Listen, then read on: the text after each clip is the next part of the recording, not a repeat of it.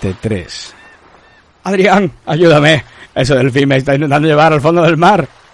¡Ya! ¡Ecoftan! Ayúdame, tírale algo, que ahogo. Toma eso, delfín del futuro. ¡Apártate! ¡Hostia! ¡Corre, corre! Vamos a sacarlo del agua que está todo mamonado.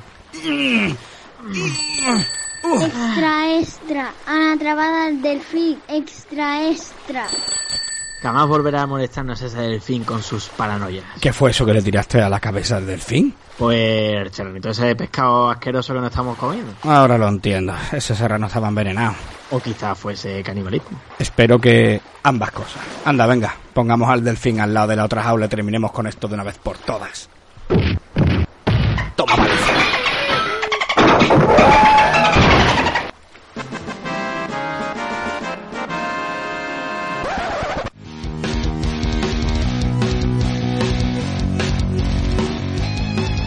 Hola, soy Antonio Cabeza Freeman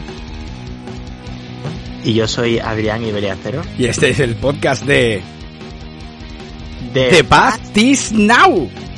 Especial 100 programas.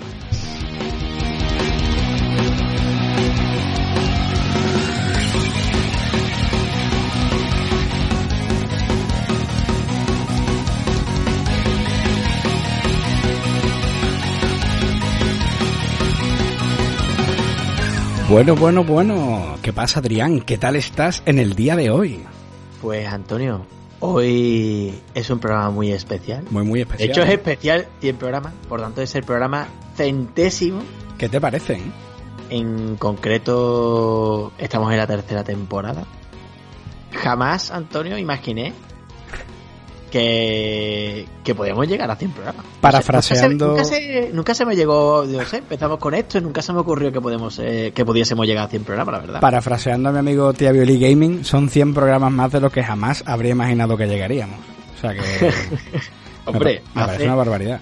hace muy poco tiempo realmente, si, si planteamos, si echamos la vista atrás, ¿no? Que ni siquiera cuando montamos esto, cuando nos sentamos aquella vez en el sofá ese en tu casa y yo te planteé hacer un blog Ni siquiera se nos y, y tenía más o menos pensado el nombre y dijimos, pues mira, en vez de hacerlo tú solo, lo hago yo contigo y, y lo hacemos los dos juntos. Y nos metemos en esta aventura. ¿eh? Jamás se nos hubiera ocurrido que a los dos años, o sea, al año siguiente, hubiéramos montado un podcast y que hubiésemos llegado a los 100 programas y que además tuviésemos a tantísima gente con nosotros aquí conectada, ¿no? En directo. Además, te digo una cosa, Adrián. Mm, No hubiéramos llegado si no fuera gracias a gente que nos apoya. Como por ejemplo nuestros amigos de Monster, que no patrocinan este programa hoy tampoco. Gracias, Paco. Así que enviamos un saludo a todos ellos desde aquí. Pero sí, tío, en la vida se me hubiera ocurrido que íbamos a llegar a un, a un disparate como este. Bueno, ni que fuéramos a tener como tenemos el Discord hoy, que no me cabe la lista de la gente que hay, que hay en directo, Adrián. Bueno, una barbaridad. sí, que es una barbaridad. Porque además, sobre todo, para escuchar el programa de hoy, que bueno, que sí, que es el programa número 100, ¿no? que es un programa muy especial y que realmente todos los anteriores, bueno, 98 programas, 98 programas, porque ya hay uno por ahí eh, del que le damos buenos días cada día, pero a ese no. A ese no, correcto, hasta dos menos a Eh, uno. A este tampoco. A este tampoco. Vale. Hay 98 programas, Antonio, de los que hablamos de juegos solamente buenos.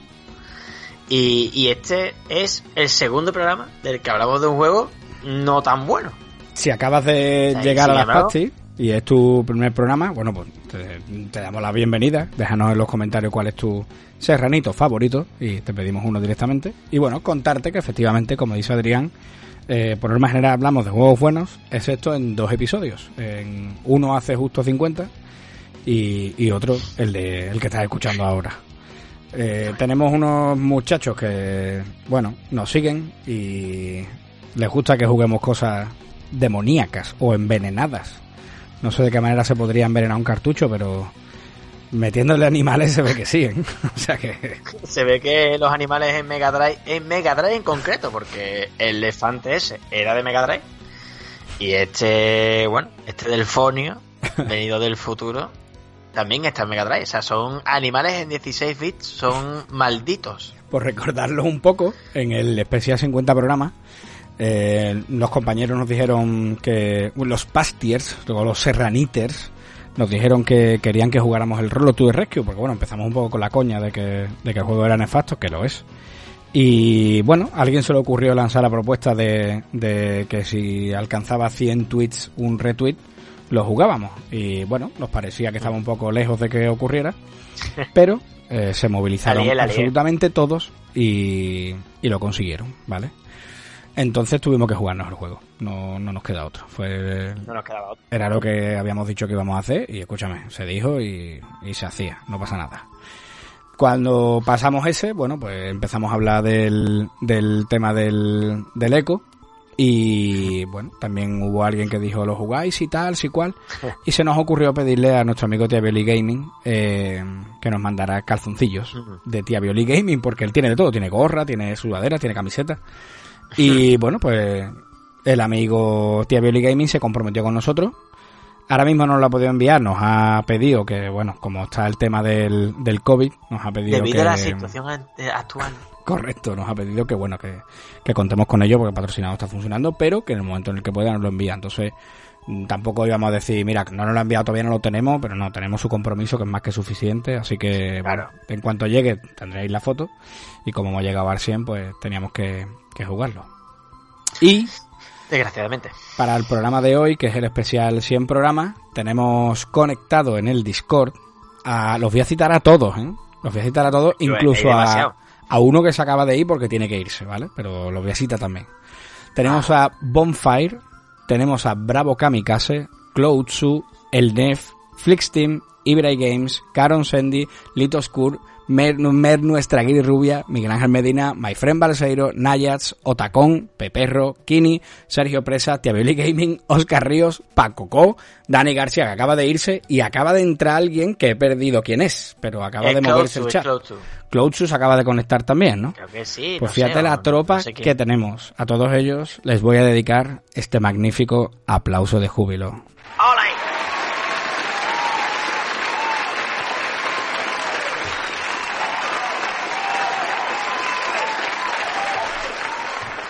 Además de eso, chavales, queremos daros una buena noticia. Sí. Como hoy, este- hoy como es un día especial, Dale, hay dale. algo especial. Correcto. Al ser el programa número 100, eh, necesitamos que todos los que estáis conectados en el directo ahora nos mandéis eh, a la dirección de correo o por privado o por donde queráis vuestra talla de camiseta. Os vamos a hacer llegar una camiseta conmemorativa del especial 100 programas que solo se hará en el día de hoy, nunca más haremos ese diseño, a todos los que estáis conectados ahora mismo en el directo, ¿vale? Que son las personas que he mencionado ahí. Necesitamos que nos mandéis vuestras tallas, porque os vamos a hacer, os vamos a pedir la talla para cada uno de vosotros, ¿vale? Y bueno, muchísimas gracias a todos vosotros que, que nos acompañáis siempre y que bueno, que siempre nos invitáis a esos cafelitos. Aprecio de ese ranito. Que por cierto, te voy a comentar los últimos los últimos cafelitos o los últimos serranitos a los que nos han invitado últimamente, Adrián, porque como hemos tenido programas especiales con invitados, no los hemos leído. Y escúchame, ahí ha entrado, ahí ha entrado material, ¿eh? Ahí ha entrado, ahí ha entrado tela, ahí para Shalioli. Ha entrado, ha entrado, ha entrado Chalioli. Mira, la- el amigo Caron Sendy nos eh, ha invitado a tres cafelazos. Nos ha dicho Ole. qué mejor que celebrar los 100 que con estos cafelitos para que os toméis unos serranitos. Mil gracias. Mil gracias a ti, Titi. Eso es oro, oro molido. Son dos serranitos y con el otro serranito que sobra nos pedimos una brava. Di que, di que sí, di que sí. te, iba a decir, te, iba a Mira, decir- sí. te iba a decir otra cosa, pero no, pedimos una brava. Vale, vale, mira. Pues, como esto solamente son los dos serranitos y la brava, eh, nuestro amigo Bravo Kamikaze nos ha invitado a dos serranitos, que esto ya lo invertiremos, eh, por ejemplo, en el postre, en tarta de queso, si te parece.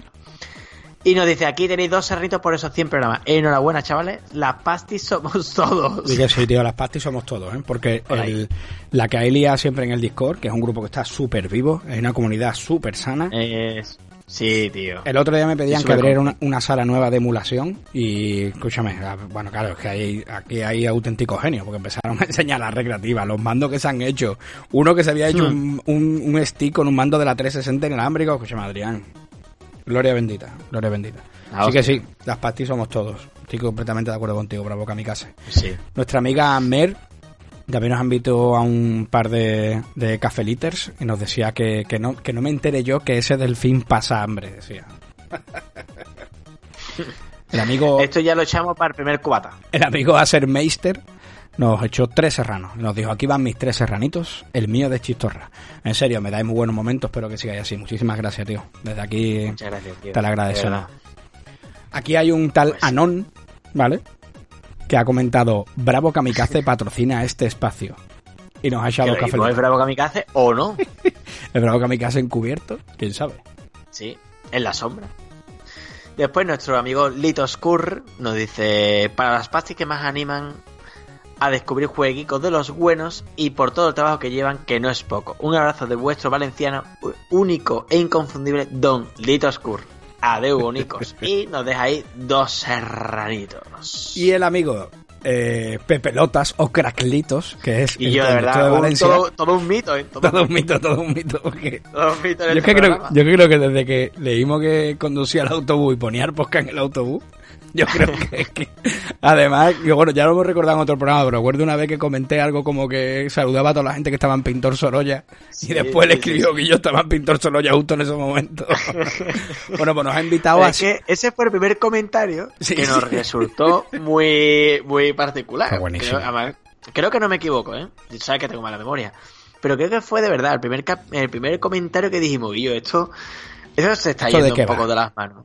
Sí, sí, sí, esto de qué va. Y fue nuestro amigo Pepe Lotas. Totalmente, vamos. Pues nos ha invitado a cinco cafelazos. ¿Sabes? Que se dice también. ¿Qué dice? Que se dice pronto, como le gusta a mi hermano que digamos en este podcast. Así que a todos vosotros, yo lo siento, pero voy a poner otro aplauso de júbilo porque se los merecen todos. Me dedicaría hoy todo el podcast a poner aplausos de júbilo, pero. Que os lo merecéis, de verdad. De verdad.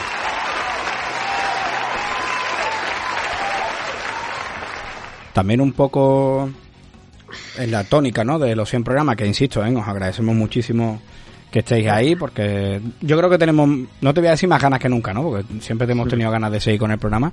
Y creo que nunca ha habido un punto de decir, "Ah, esto es una tontería lo que estamos haciendo, ¿no? O que no lo disfrutemos. No. Creo que no ha llegado todavía No. ese, ese momento. Al contrario, cada vez que nos reunimos siempre, siempre es para, bueno, para apor- aportar cosas nuevas, para ver qué hacemos, para ver cómo, en fin, siempre estamos intentando dar una huertilla de tuerca. Y, tío, Adri, algunos eh, amigos han querido enviarnos algunos audios, mm, bueno, contándonos un poco cuando escuchan el programa, cómo, que les gusta. Y si Sí. te parece, podemos escuchar algunos. Lo hemos comentado Pues, antes con, sí. con los serranites del Discord. Y nos han dicho que los pongamos intercalados. O sea, que pongamos unos ahora, otros durante el programa, otros al final. ¿vale? Así que si te parece, voy a poner voy a poner una hora, ¿vale? Lo voy a sacar de aquí. Venga, vale, Te voy dale. a poner, mira, te voy a poner del- el del trolazo número uno, el del culpable por el que estamos aquí, que es Tía Violi Gaming, ¿vale? Te voy a tirar ese, Venga. ese primero. Ahí va ese audio, vámonos. Vale. Hola Antonio Cabeza Freeman, hola Adrián Ibelias Cero, soy tía Violi Gaming y soy el fan número uno de The Past Is Now. Os sigo desde el episodio número 2 y enseguida que acabó el episodio número 2 me escuché de tirón el número uno y no me he perdido ni uno desde entonces. Eh, nos conocimos por Twitter y a, a raíz de esta relación pues he colaborado diferentes ocasiones, dos en el podcast y una en vuestro blog con diferentes artículos. Y espero que en un futuro me tengáis en cuenta también para colaborar en lo que haga falta, porque la experiencia siempre ha sido muy buena de poder trabajar con vosotros.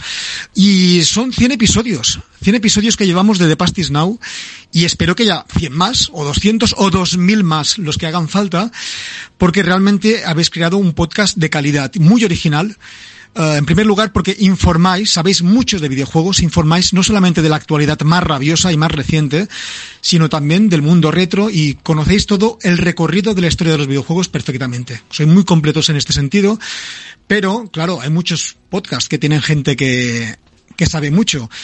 ¿Y cuál es el éxito del vuestro? Porque además los ponéis de una manera muy divertida. Os escucho casi siempre en el coche o en el patinete eléctrico. Imaginaos a un calvo yendo en patinete eléctrico con un altavoz que suena fortísimo escuchando un podcast de, de dos andaluces, de dos sevillanos y yo riendo encima del patinete. O sea, la imagen debe ser extremadamente ridícula, pero me da igual, soy pastiner y estoy orgulloso.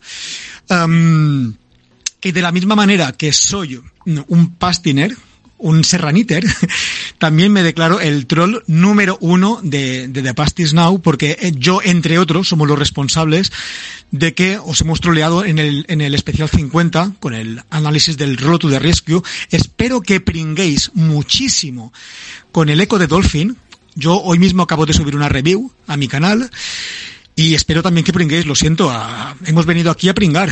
Y por último, os debo una, mentira, os debo dos.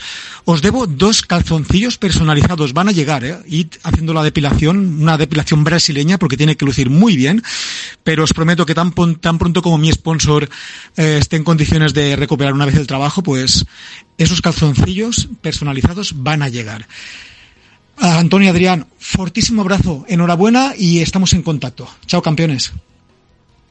Muchísimas gracias, Seba. Grandísimo, ¿eh? Gracias, tío, de verdad. Daría oro, Eres, eres el, eres el amo. daría oro por ver a ese, a ese calvo fortachón montando el patinete con el altavoz a todo hostia, el violín colgando y escuchándose por el, por el, por el altavoz un delfín, ¿entiendes? No está por Menorca.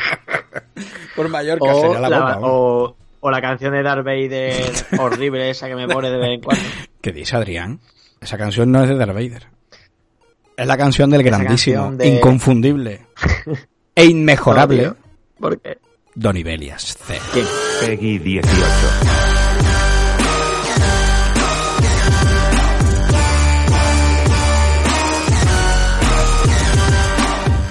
Además, no te la voy a cambiar nunca. ¿eh? Que tú lo, que tú lo sepas. es que me, me estoy descojonando porque es que, ya- es que aquí hay gente poniendo, cuando ve la canción se escucha sí, pon- están poniendo sí, sí, joder. y Que yo que esa gente se lo pasa mejor que nosotros, te lo digo de verdad. es que de verdad. Es que hay una liga en el increíble, tío, Discord, de verdad. Yo me parto con esta gente, tío. increíble. Bueno, aquí hay gente invitando a, a cafelito mientras estamos grabando, que de hecho nuestro amigo Tiabrili nos ha invitado a un cafelazo, o a dos, no sé a cuánto. Y también nuestro amigo de Player Podcast, Pacoco. Y debo de anunciaros que el otro día por el Discord os dije que nos quedaban 84, 86 y estamos, creo que al límite de llegar a los 100 serranitos. ¿eh? Estamos a puntito de caramelo. a puntito a puntito, ahí lo tenemos, vamos, casi casi. El ángel dice que va medio mamado, de verdad, ¿eh? Esto es fuerte. Mira, para te voy a poner otro audio, ¿vale? Por, por ponerte otro seguido, de nuestro amigo Pablo Ayats, que está aquí comentando en el, en el Discord, ¿vale? Y que el otro día se vino con nosotros al programa. Y eh, recientemente lo han, lo han operado, está malito, ¿vale? Y aún estando malito, nos ha mandado, el chaval ha tenido a bien mandarnos un, un audio para este especial sin programa. Así que ahí te lo tiro, ¿vale? Dale.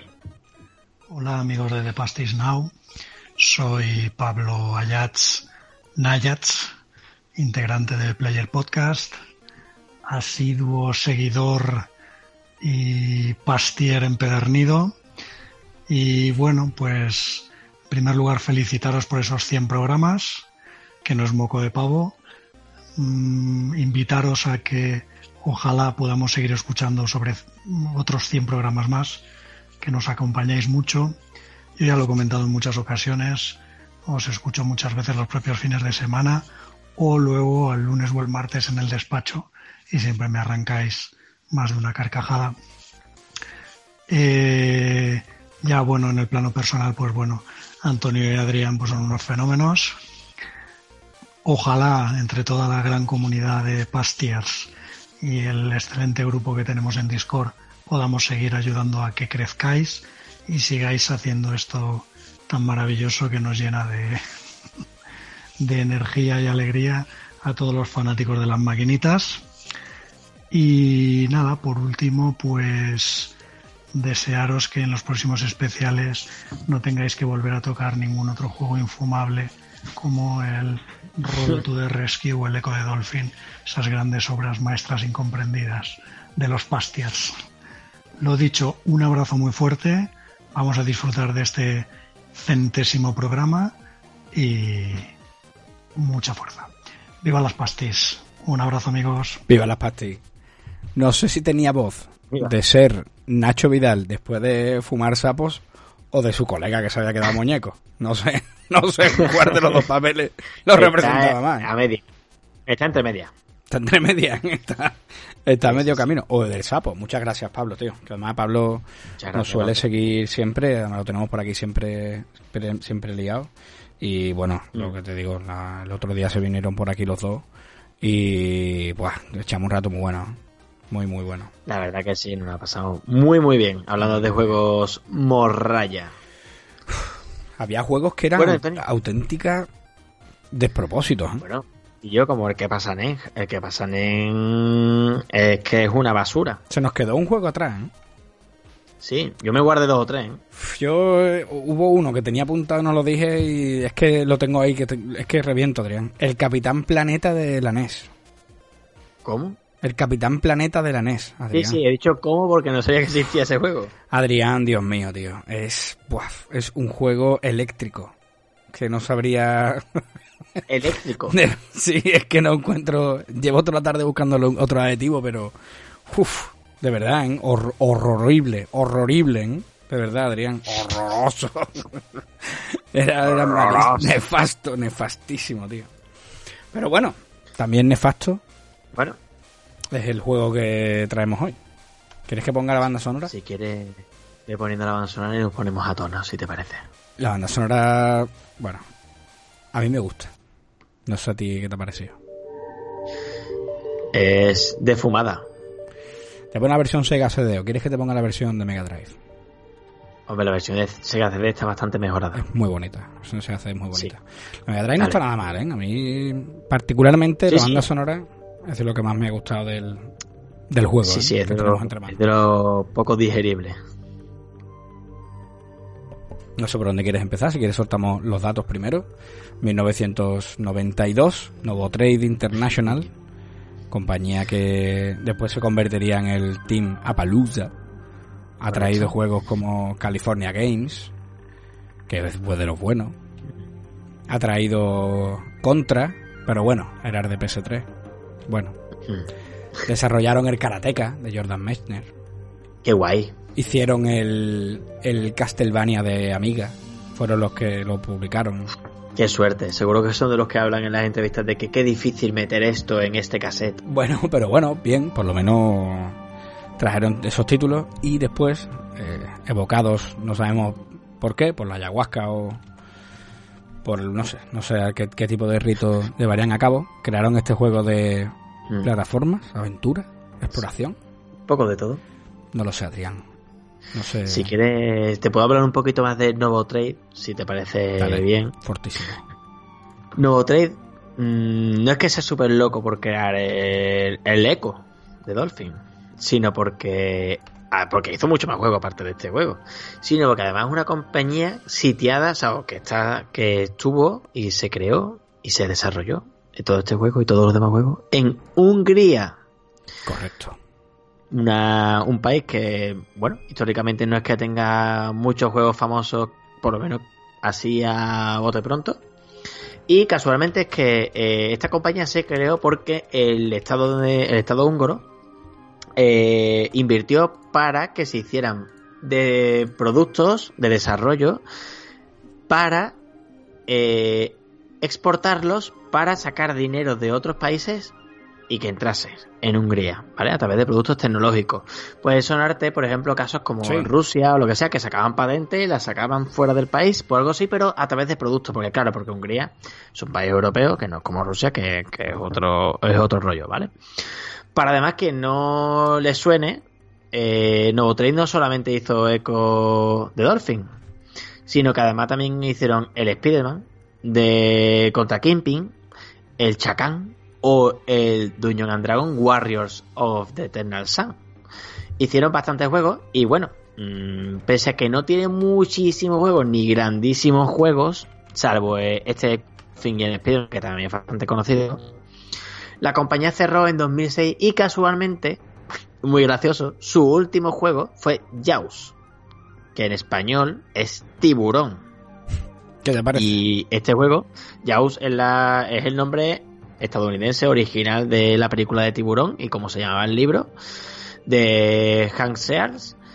Y fue el último juego que hicieron. De hecho, un juego que yo tengo en casa. Es un juego muy divertido. un juegazo. un juego muy particular. Muy particular. Y bueno, para quien no lo sepa, eh, Echo en parte se inspiró de Sounding, de un libro de Mimo Han Seal, el escritor de, de Yao. Y bueno, la saga pues hicieron bastante, un libro sobre Yaos, se hicieron este libro de Sounding, de sondeo, que también va un poco de delfines y tal, y bueno, todo va un poco en torno a este mundillo, pero también un poco en el mundillo de los psicotrópicos. Hombre. No sé si, si te has informado un poco del tema. Y muchísimo psicotrópico, Adrián. No es fácil imaginar una historia de esta altura.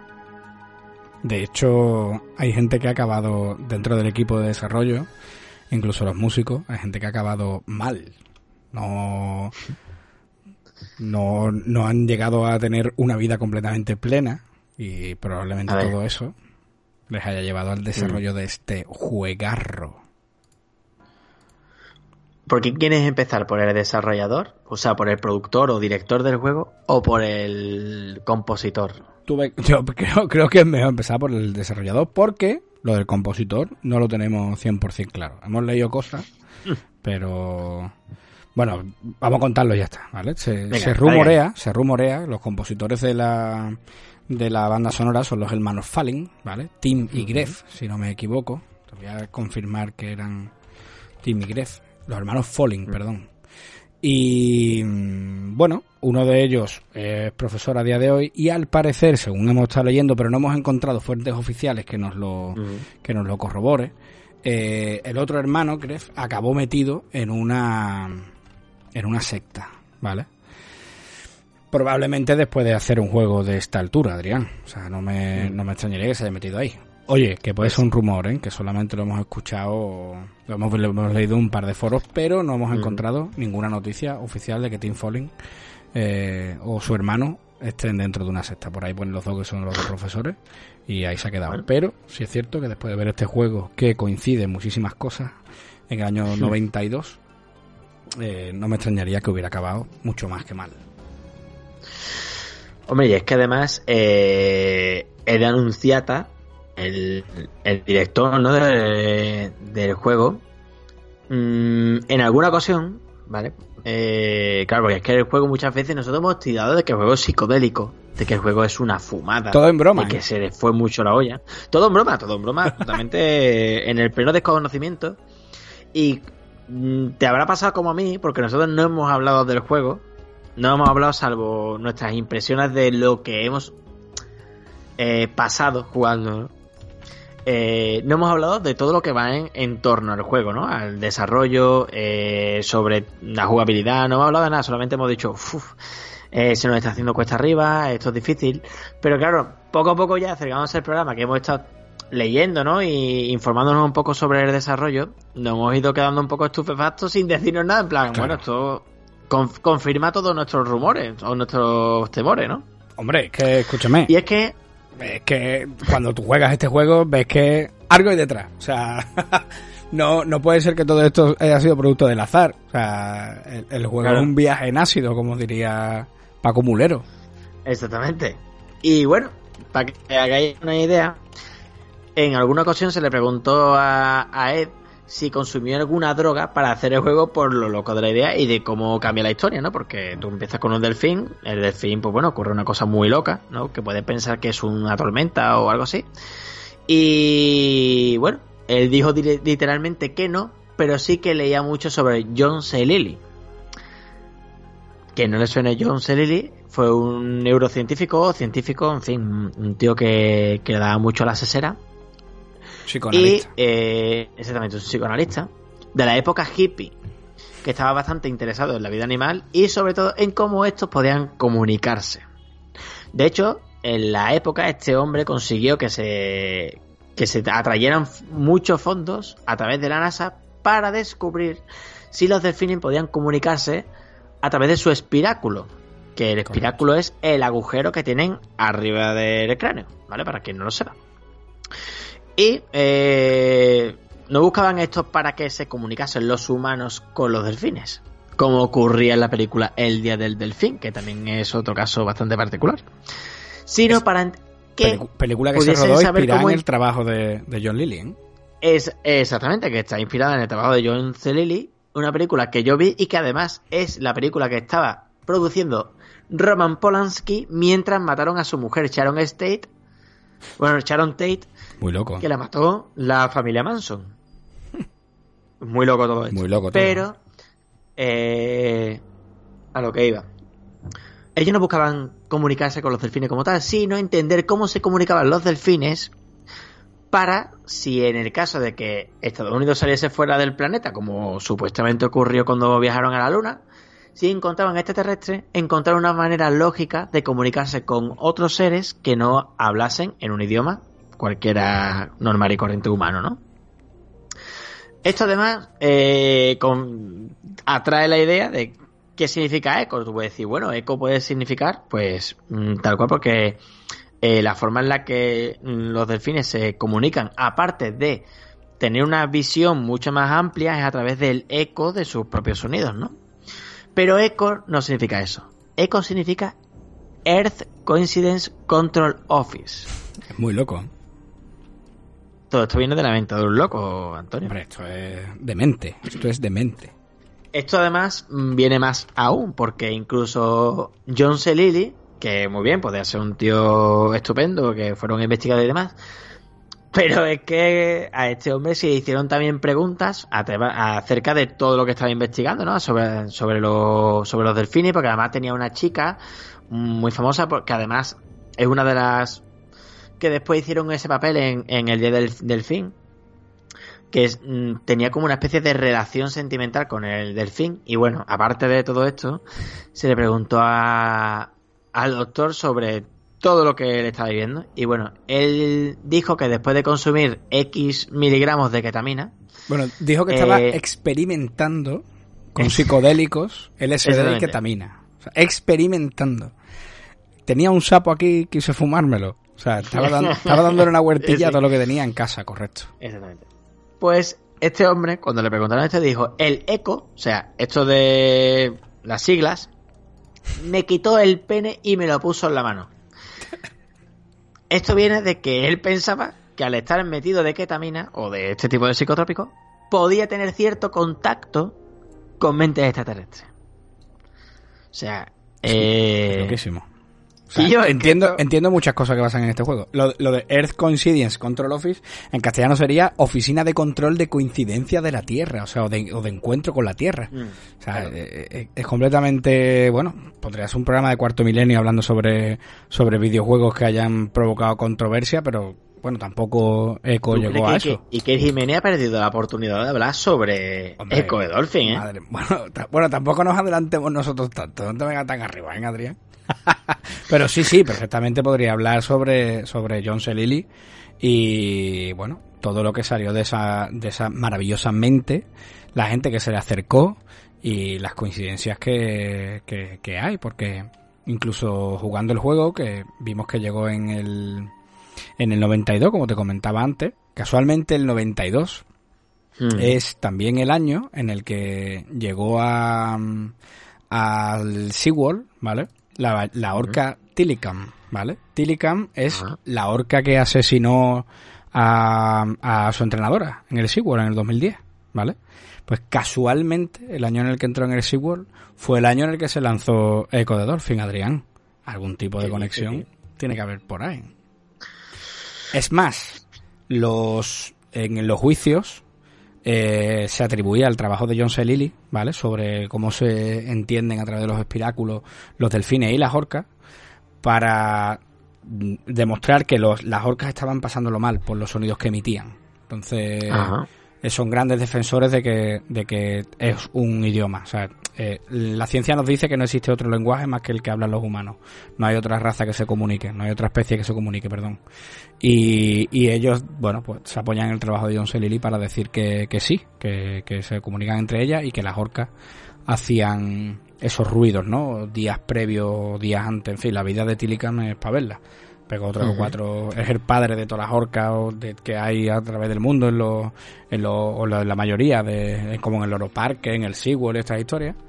Y bueno, es, es demente, ¿vale? Está, está un poco de la cabeza para allá. Y apareció, ya te digo, en el 92 fue cuando lo metieron en el SeaWorld y apareció probablemente alguno de sus antecesores en este nuestro querido juego. Por ponerte un poco en antecedente del juego, si quieres. Pensaba que había subido la música y No, no. un poco bueno. Te estaba esperando a ver si nos querías comentar algo más sobre John C. Lilly. Hombre, yo creo que es suficiente. Hombre, la verdad que... Yo mía. te debo decir que, bueno, ya comenté en algún programa anterior que yo he visto el día del delfín con nuestro amigo Peperro, que de hecho está aquí conectado, y fue uno de los días que más me he reído en mi vida. Y Peggy 18, no voy a decir por- cómo lo vimos, creo que lo vimos más o menos como Ed Anunciata programa este juego. Un auténtico viaje en ácido, entiendo. Exactamente. Te digo una cosa, el amigo Caron Sandy nos acaba de enviar un, un audio que se llama Felicidades, ¿vale? Para los 100 programas. No lo he escuchado nunca. No sé si reproducirlo. Reprodúcelo. Y a continuación, nada más que lo termine esto, me gustaría que me contases un poco sobre la historia de, De qué Echo. va Vale. la historia de Echo de Dolphin. Vale, ahí te lanzo el audio de nuestro amigo Caron. Venga. A ver qué ha dicho. Chavales, enhorabuena por los 100 programas. Eh, habéis sido el primer podcast que he escuchado. No había escuchado nunca ninguno antes y por vuestra puta culpa me he enganchado a esto. Eh, además, la comunidad que tenéis alrededor es de putísima madre. Sois cojonudos. Poned el PEG 18 una puta vez porque me estoy pasando. Pero en serio, no PEGI cambiéis. 18. Muchas gracias por los ratos que nos dais. Muchas gracias, yo, Sandy. muchas gracias, tío. Muchas gracias. Yo estaba pensando que yo el Peggy, grande. el Peggy. Yo por un momento he dicho, uh, esto se nos desmadra. Por un momento digo, uh, se viene arriba. No, no, no, no, no, pero me fiaba, me fiaba. Muchas gracias, Titi, por tu portado. comentario. Gracias, Caron. Después de este comentario del grandísimo Caron Sandy, te voy a comentar un poquito de qué va la, la historia de Echo, ¿vale? O- No, no es mucho menos loca que todo lo que hemos contado anteriormente. no, no, no, no, pues vamos, para absolutamente nada. No sé, si quieres que te la cuente como yo la vi, bueno, yo te voy a contar. Hace muchísimos Venga, años, vale. ¿vale? Los delfines habían llegado a un acuerdo con, con una raza extraterrestre para coger en la Tierra alguna raza de animales, ¿vale? Ajá. Una raza enemiga ¿Tú llamada que, Vortex. ¿Tú crees que firmaron, Antonio? Sí, sí, claro, hablaron entre ellos. De hecho, en fin, fin, espérate, espérate. Una raza enemiga que se llamaba Vortex decidió invadir, invadir la Tierra y meterse en el cuerpo de las especies animales que ya existen en la Tierra. Adrián, ¿tú crees que, eso, que esa invasión hubiera triunfado mucho? O sea, si se hubieran metido, por ejemplo, ¿qué te digo yo? En el lince ibérico, ¿vale? ¿Tú crees que... ¿Tú crees que hubieran llegado muy lejos? Porque... No, no creo. El lince sí tendrá vista de lince. Uh, es rápido como un lince, pero después viene un trailer de ocho cuerpos, ¿eh? Y lo Claro, bueno, ¿no? o o bueno, un 6 Ibiza. no, lo, no lo entiendo, pero bueno. Pero O bueno. tú- los vortes se transformaron en lince ibérico y en ñuso. Y en buitres leonados, ¿vale? O sea, Y en, en boquerones. ¿vale? O sea, entonces, al principio del juego, ¿vale? Eso, eso es como el previo, ¿no? El prólogo. Al principio del juego eh, hay como, bueno, eh, se le ve a, a Echo, bueno, a una manada de delfines juntas y de repente hay como una especie de, no sé, imagino que los delfines se acercaron a respirar, imagino. Y de repente aparece un vórtice, un tornado, un... Bueno, no, no sabemos bien qué está pasando en ese momento, ¿vale? Y desaparece todo el mundo, excepto nuestro amigo Echo. Y a partir de aquí, Echo decide ir a salvarlos. Salen todos en espiral. El principio a mí, a mí por lo menos me deja súper loco, porque cuando arranca no sabes bien qué, qué ha pasado. Cuando ves esa marabunta No, o sea, de, o sea, en el juego de Mega Drive no entiendes muy bien qué ha pasado. de delfines. No, no, yo no entendí absolutamente nada. La versión además que, que he jugado, tengo que decirte, es la de Steam, ¿vale? La que sale en el, Ah. en el pack de Mega Drive. ¿Vale? Y bueno, me ha gustado bastante porque además puedes, puedes cambiarle el fondo, en fin, la puedes dejar en la versión original, no tienes que, no tienes por qué jugar con el, con el pixeladito ese que, con el suavizado de bordes que meten, o sea, la verdad que a mí me ha gustado bastante verlo en, en Steam, lo he disfrutado muchísimo con mis 8 bits, ya sabes. Y bueno, cuando el juego arranca, te puedes ir hacia la izquierda o hacia la derecha. Yo pensando que en mi inocencia me fui hacia la izquierda pensando que era para poner tu nombre. Puse mi nombre, pero no era para eso, era para poner los códigos, ¿vale? El juego no tiene fases como tales, ¿vale? Sino que eh, bueno, tiene, tiene fases, tiene niveles como tales, pero no se guarda la partida, sino que te da el código para poder Claro. conectarte Mm. de nuevo, ¿vale? Y, y- y seguir jugando por el nivel que iba, yo que sé, como Exacto. pasaba en el Prince of Persia, por ejemplo, ¿vale? Que incluso te conservaba el tiempo y demás. Aquí, bah, el código cambia cada dos por tres y, y siempre si lo apuntas y puedes seguir jugando desde ese momento, ¿vale? A partir de ese momento, como te decía, bueno, pues eh, vas avanzando. No sé si quieres añadir algo al, al principio de la historia, cómo la has vivido tú. Nada, que, que justamente cuando has contado, ¿no? De que hay como una especie de alianza, los vortex y tal. Justamente en el momento de que se rompe esa especie de alianza, nace un delfín con una marca en la frente, Correcto, es verdad. verdad una especie de estrella que tiene la forma de la constelación Delfinus ¿Qué te parece? y que fue bautizado como Eco y se le llamó o se le consideraba el elegido por las estrellas. ¿Qué te parece? De hecho, casualmente, eh, los Vortex supuestamente vienen de la constelación Pegasus. La constelación Pegasus es justamente la que está a continuación de la constelación Delfinus. Oscar Ríos ha dicho guau guau guau guau guau guau guau. Esto es... Has saltado un audio de- ahí del Discord. Ah, gracias. O sea, me he quedado loquísimo. No me preguntes por qué el Discord ha leído un audio de Oscar Ríos diciendo guau, guau, guau, guau, guau, guau. ¿Por qué? ¿Por No, qué, No tío? lo entiendo, no lo entiendo. Pero bueno, ha saltado. Oscar Ríos ha dicho Míralo. guapos. Cada vez que habla No Oscar ha Ríos. Lo notifica. Cada vez que habla Oscar Ríos, con- Sí. concretamente. Eh, no. No sé por qué. Bueno, Pero bueno. silencio al Discord. Sí, fuera. Que, que me, ha, me ha dejado fuera de órbita, perdona. Que mm, correcto, que además pensé durante un momento que cuando, cuando Echo tenía la marca en la frente, bueno, pensaba que iba a estudiar Ríos en dicho Hogwarts. Me iba a quedar ahí un poco. Oye, yo, pensaba raro. que eran cosas locas de la portada y cosas así. No pensaba que eso fuera algo en serio, pero sí, eh, totalmente en serio. Sí, sí, Ese delfín tiene estrellas en la frente con la forma de una constelación. Eso es lo que pasa, amigos. Es loquísimo. ¿Cómo viviste tú el Oscar juego? Ríos ha dicho una Mira, barbaridad. si quieres, Antonio, No puedo quitar todo el mundo que haya llegado hasta aquí, todo el mundo que haya llegado hasta aquí y le tenga una especie de aprecio o que sea amante de Rolo, digo de yo, estoy como Ortía Violín, que mezclo entre Rolo, Eco, es que son en parte parecidos. Eh, quien sea súper amante de este juego, quien piense que es una obra maestra y quiera seguir pensando que es una obra maestra, creo que es el momento de marcharse.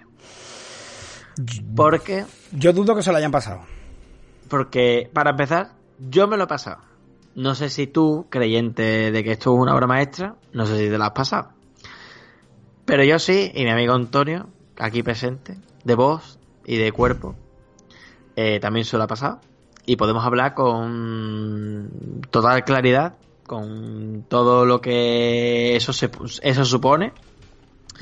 Y también pensando que muchas veces eh, jugamos a juegos, sabemos que el contexto histórico muchas veces pues tiene su parte, ¿no? De que pues este juego en su momento aportó algo que no se hubiera aportado en este momento o en un momento anterior o posterior, pero mm, si eres de piel fina, si eres un poco policía del eco, vas a pasarlo mal. A ver, yo te reconozco, Adrián, que el juego mm, bonito es. O sea, el, Sí, el- sí, sí. el delfín, los fondos marinos. O sea, la, la combinación de ingredientes parece buena, ¿no? Los fondos son bonitos, el delfín se mueve de una manera llamativa, ¿vale? Incluso lo- cuando puede saltar del agua puede hacer diferentes piruetas, o sea, esté bien acompañado. Pero claro, Adrián, es que el juego es muy difícil, tío. Es mm, injusto. Escúchame, mm, Es, tiene una dificultad injustificable. te prometo que es de lo más difícil que he jugado en, bueno, casi te diría en muchos años, ¿eh? Te diría muchos, muchos años, ¿eh? Mira, O sea, cuando yo pensaba que Rolo era un juego difícil, que no era divertido, le dimos muchísima cera en este juego, considero que jugar a Rolo es divertido a lo de jugar a Echo de Dolphin. es que este llega un momento en el que no es divertido. Este llega un Bueno, momento es que, en el que... es, que deja, es que deja de ser divertido a los 20 minutos. Claro, Llega un momento en el que se convierte en tedioso y ya dices tú, bueno, ¿esto qué? O sea, es que conozco mucha gente que no sale del principio. O sea, que no, que no, no ha podido salir del, del, del tutorial ese que hay, ¿vale? De- del arranque del juego. O sea, de verdad. Aquí lo está diciendo el, el, el amigo Cloutsu, que él no ha llegado a ver la diversión. Eh, Sí, sí, te entiendo perfectamente, ¿eh? O sea, créeme que durante... Lo he pasado mal, ¿eh? Jugando este juego. Eh, lo pasan mal. Muy gracioso que ha dicho Miguel Ángel Medina. Cuando te va a atacar el delfín, empiezas en la última hoguera. Pues, pues, pues, escúchame, prácticamente, ¿eh? O sea, Es que- debería al menos. Debería. Y créeme que además, eh, como cuando traemos un juego aquí, siempre decimos que no lo vamos a jugar, y además, bueno, el reto nos vamos a dejar tirado. Lo hemos jugado, y escúchame, ¿eh? de verdad, te lo digo en serio, me ha costado muchísimo. O sea, Yo, yo lo he pasado mal. yo he pasado mal, lo he pasado muy mal, porque el juego, el juego es, mira, hicimos un especial, un NC, juraría que era el número 9, que se llamaba las fases del agua, ¿vale? Y hablábamos de, bueno, de Sí. lo dura que son las fases del agua, ¿vale? Eh, macho, es que esto es una fase del agua constante. O sea, solo es una fase del agua. Y es una barbaridad, macho. Es una barbaridad. Entonces, ¿qué tiene el juego de bueno? Pues lo único que tiene de bueno, aparte de la animación y de que la banda sonora acompaña, porque tampoco es que sea una banda sonora bestial.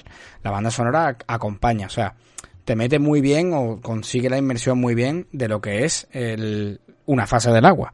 Son sonidos, ritmo latente, va la música muy flojita, instrumentos que suenan, que, que, que, que- te dan ese aire de que estás dentro del agua, incluso pa- parecen en ocasiones que se están escuchando sonidos como el que emiten los delfines.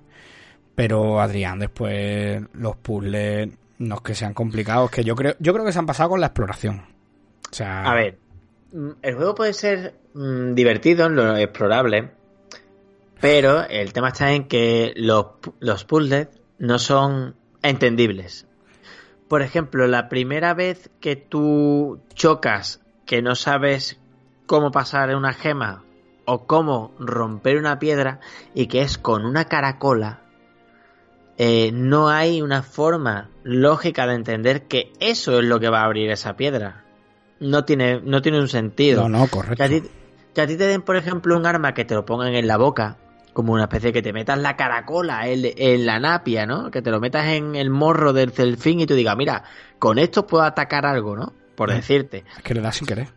Pero aquí mm, tú ves que de repente eso se mueve. De hecho, yo, mm, te lo digo así de claro, yo entendí que eso funcionaba a través de un gameplay. Yo Claro, no, entendí te entiendo.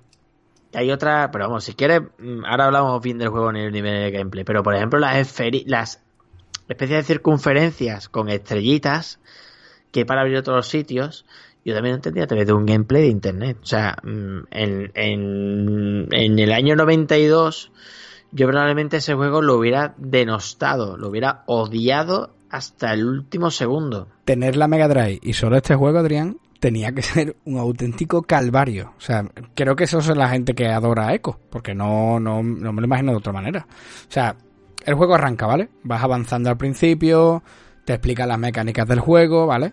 Él no sabe todavía muy bien qué ha pasado. Y en ese momento se encuentra al antecesor de Tilicam, que te decía antes, la orca del SeaWorld, que es una orca. Y que y la orca te dice que el gran azul podrá ayudarte a entender lo que está ocurriendo. Y te pide que busque por las cuevas. Adrián, esa búsqueda por las cuevas Hmm. es un laberinto. Es un laberinto. Y hablamos que mm, lleva jugando muy poco tiempo. Y aquí ya es, es la parte que tú dices, la primera parte la que tienes que empujar la concha que rompe la- las rocas. Aquí ya dices, madre mía, ¿qué está pasando aquí? Esto no puede ser todo el juego así.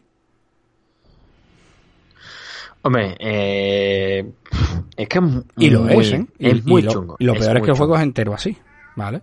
Es de- muy chungo. Después de encontrar a esa orca que te dice que busques a el gran azul, eh, te pones a buscar por las cuevas y efectivamente llegas a una cueva grande donde hay una cadena de ADN que coge y te habla. te- eh, eso ya es, si quieres, vamos a, va- vamos a hablar un poco de la historia, de cómo transcurre, ¿vale? Vamos a hablar un poco de cómo funciona la jugabilidad, la mecánica. Y ahora si quieres, exploramos un poco de cómo va el juego, porque si no nos vamos a adelantar mucho y quien no haya jugado el Code Dolphin, o quien lo haya probado y no haya seguido, como le ocurre a todo el mundo, Paso a paso te lo estoy contando, ¿eh? O sea, Vale, vale. te he dado desde la intro, o sea, desde la intro hasta que te mueves un poco, te enseñas las mecánicas, hablas con la orca y tra- atraviesas las cuevas para llegar a, a la cadena de ADN. ¿Qué habla? Al... ¿Cómo se llama eso, tío? Eh, que además tiene un nombre. El gran azul. El... No, no. Cuando tú hablas con la ballena, sí. Pero cuando encuentra la cadena de ADN, creo que se llama el asterito. Él ya se presenta, sí, te dice su nombre. Antes de decirte que busques la Atlántida. Pero, escúchame, Adrián, es que de verdad, esa parte me quedé, bueno, cuando vi la. la, la- cuando Bueno. vi, es que cuando vi las bolas dije, bueno, ¿esto qué es? Bueno, es que yo hasta antes de llegar ahí, Antonio, yo cuando llegué a la parte en la que tienes que buscar al, al gran azul, ¿no? A, a la ballena, Sí. eh, esa parte que pasas de estar en, en el arrecife o no sé muy bien qué, o la bahía, no sé muy bien dónde está, porque además ese nivel no tiene nombre. Eh, esa parte que es de hielo, mm, hay unas arañas, Antonio, que te persiguen, Sí, sí, son imposibles. que son el mal. Son el mal, son el mal. Son el mal. Pero esto es antes, ¿eh? Esto es mucho antes de esa parte, ¿eh? No, hombre, cuando hablas ya con el gran azul, están Ah. ya las arañas. Pero antes de hablar, donde, si estamos, estamos donde el ADN, ¿vale? Todavía no has hablado con la ballena. Claro, no, no, hombre. Ahí, este te dice que busques la ciudad de Atlantis. Y entonces después encuentras la ballena. No, Antonio. Hombre. Tú, tú coges y hablas con una orca al principio. Pero si la orca de- te dice, Pues si te lo acabo de contar. Hablas con el antecesor de Tilicum. Haz favor de escucharme y no habla por el Discord, que te estoy viendo muy atento al Discord. La orca te dice que busques al gran azul. Y entonces que está en unas cuevas.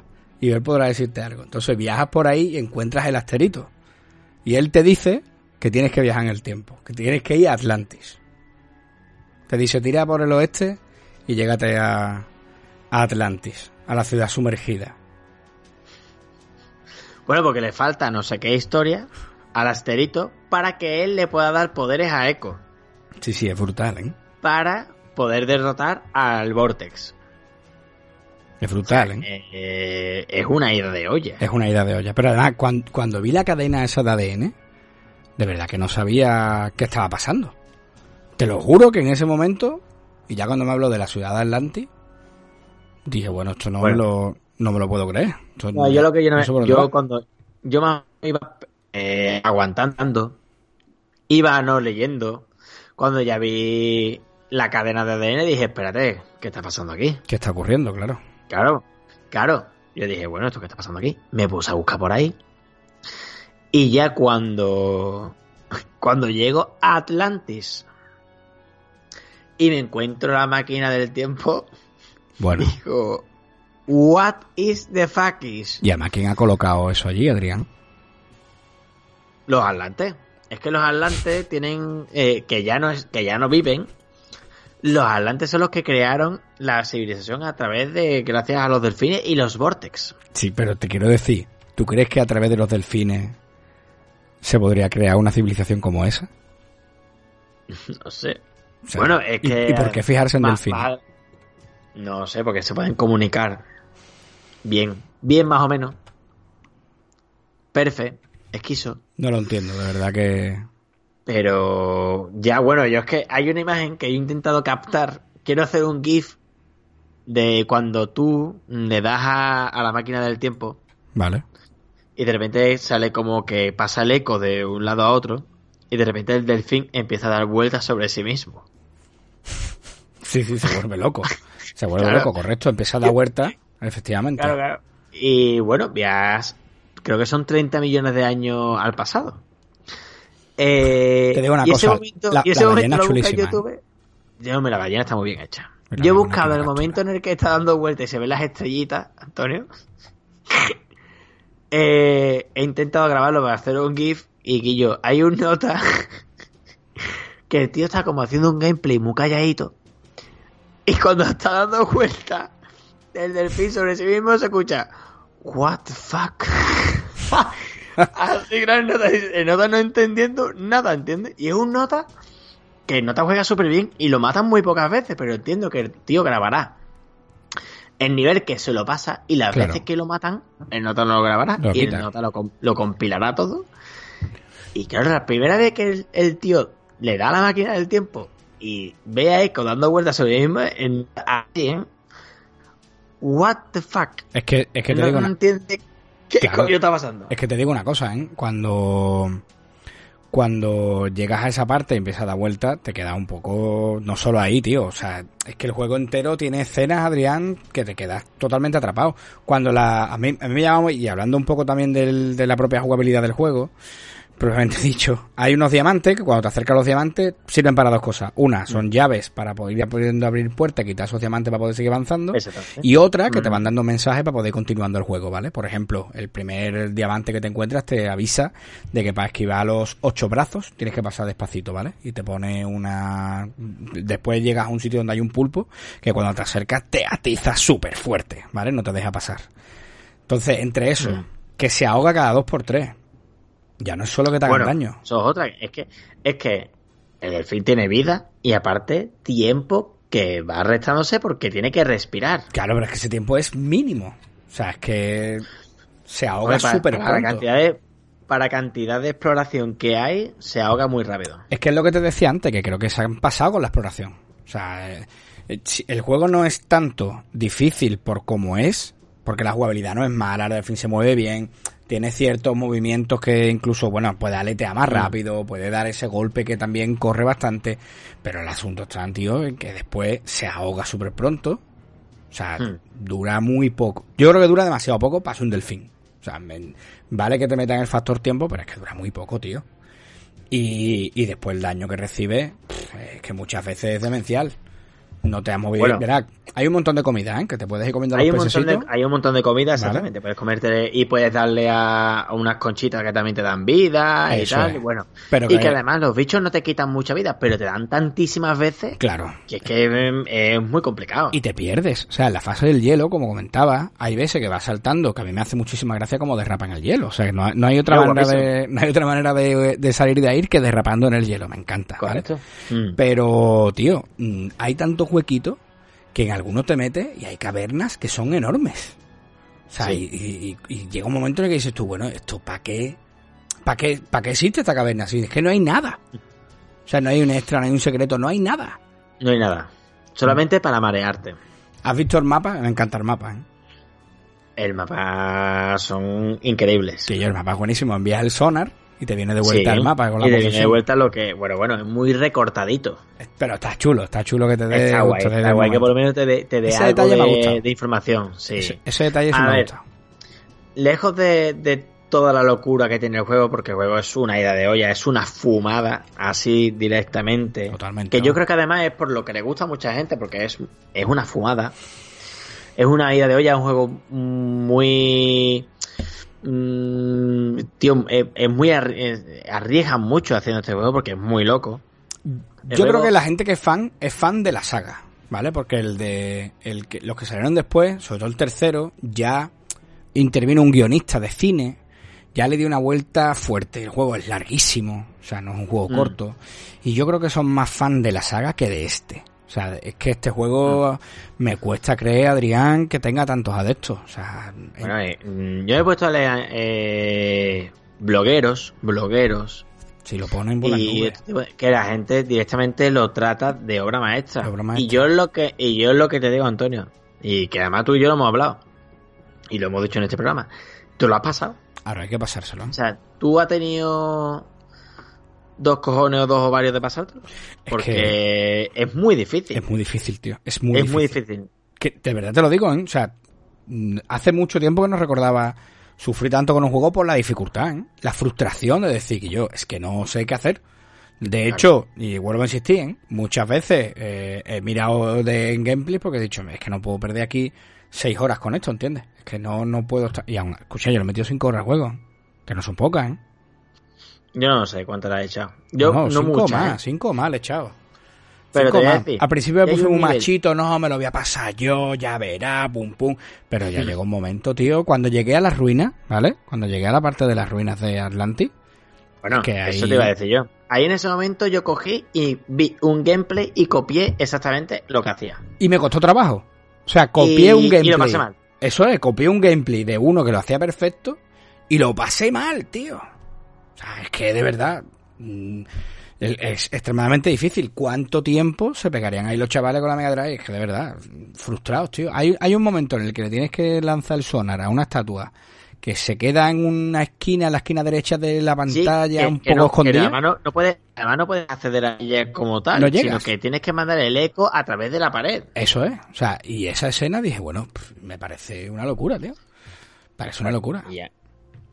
Hay además un, una gema en el nivel ya de cuando vas 30 millones de años al pasado. Hay una gema que te da una llave que está metida entre medio de la roca. Correcto. que es, mm, imposible que bueno verla. que cuando ya pasas que cuando ya pasas a- al pasado no a cuando el principio del origen de la vida lo- los dinosaurios y tal eh, ahí hay niveles mm, muy chungos pero mm, no chungos porque no son tan explorables no son tan difíciles porque ocurren cosas locas sino porque te esconden hay volcanes por los que te puedes meter Hueco súper estrecho O sea, por lo que tienes no que sé. pasar. oc- ocurren ocurren cosas mm, que tú ya no entiendes lo que está pasando. Pero te digo que a nivel de que ya cuando te pasas a Atlantis, el juego baja un poco la dificultad, ¿eh? Hombre, baja, baja bastante. Baja bastante. De hecho, yo creo que Atlantis- mejora. Yo creo que mejora.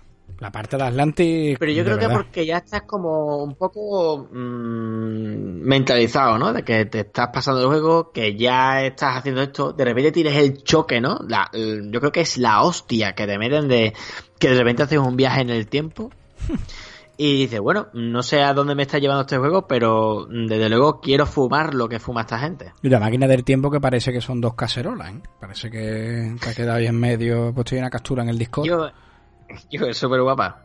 Eh, eh, todas esas capturas son mías además, ¿eh? que están, veo aquí que están poniendo comentarios los compañeros diciendo cosas como antes dejó la cerveza, eh, les hemos enviado a su muerte cerebral, ¿vale? Nos están mandando comentarios de ese tipo y que os quede claro, ¿eh? que las capturas son nuestras, vamos, que no, que no han salido de por ahí, vamos, que es que es un desastre, de verdad. Y insisto, ¿eh? En la parte de Atlantis sudé, ¿eh, Adrián, sudé, vamos, pero tinta china, ¿eh? Como hacía muchísimo, muchísimo tiempo que no me pasaba con un juego. Te tengo que decir que me encantó la parte de la ballena, tío. Es preciosa. Yo, yo esa parte la, lo paso muy mal. Porque hay un montón de arañas, tío, que, que te hacen la vida imposible. Perdón, bueno, perdón. La parte, es que además la- la- la las parte de la ballena me refiero a ver la ballena. O sea, no, o sea, no el nivel. Ah, vale. sí, el bueno. nivel era, No, no, la ballena mola. El nivel era un infierno. Es el. Pero cuando. Ante todo eso, es que tú te puedes quedar parado y de repente de sitios que tú no estás viendo aparecen arañas gigantes que te atacan. Por la jeta. Te atacan. Y no mueren de un golpe. Y no, no, no mueren de un golpe. Y, mm, tío, sí que es verdad que, que no lo hemos dicho. eh, la jugabilidad eh, está muy bien trabajada porque el movimiento del delfín es muy elaborado bajo mi punto de vista. Sí. El pixel está muy elaborado en ese punto. Eh, cómo está representado el entorno marino creo que está muy bien llevado. Pero después los enemigos muchas veces son demasiado complicados de atinar en él o atacan tan rápidamente que no puedes actuar contra él de una manera lógica ni, ni normal. Adrián, hay una fase que va de atravesar el océano. ¿Vale? Sí, que hay un montón de tiburones. Un montón de tiburones. Dime tú, ¿qué es ese nivel? No tiene sentido. El sueño de un loco.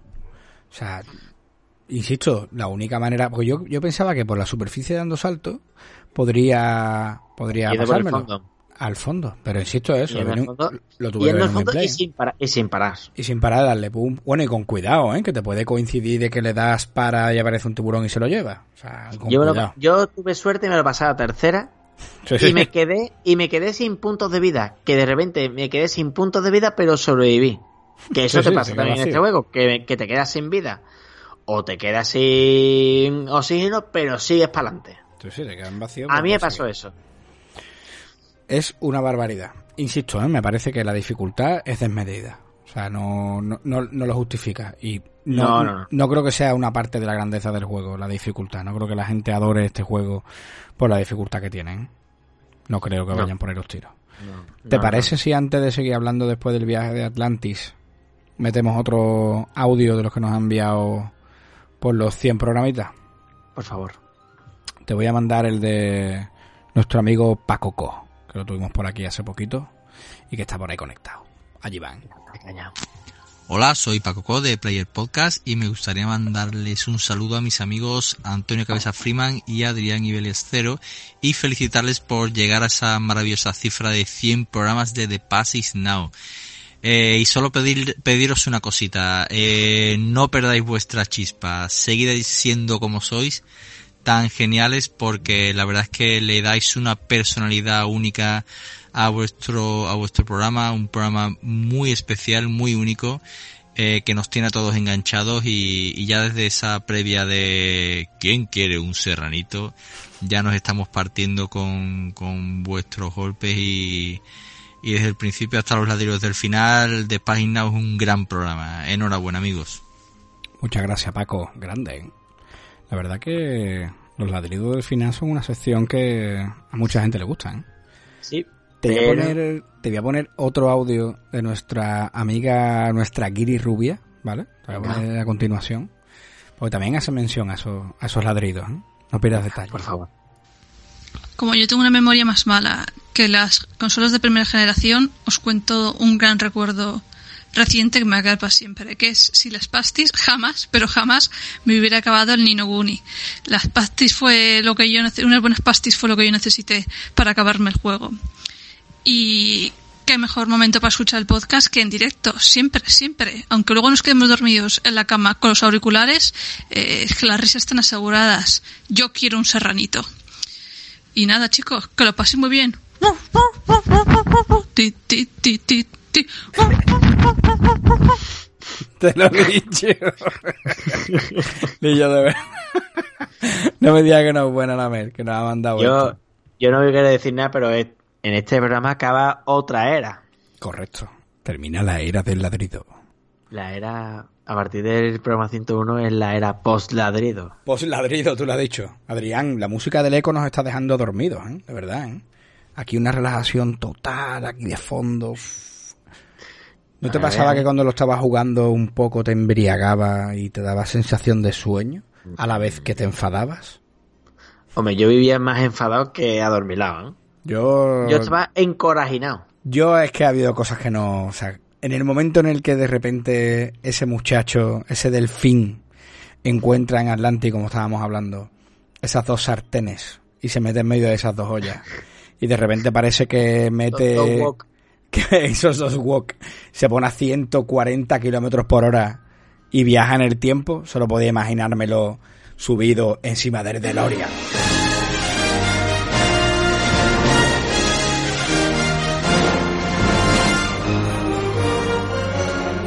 Un auténtico viaje en ácido, Adrián. De verdad. Pero Es bueno, sí tengo que decirte que, que después de esa fase, creo que ya se había atravesado el momento probablemente más duro del juego. Creo, ¿eh?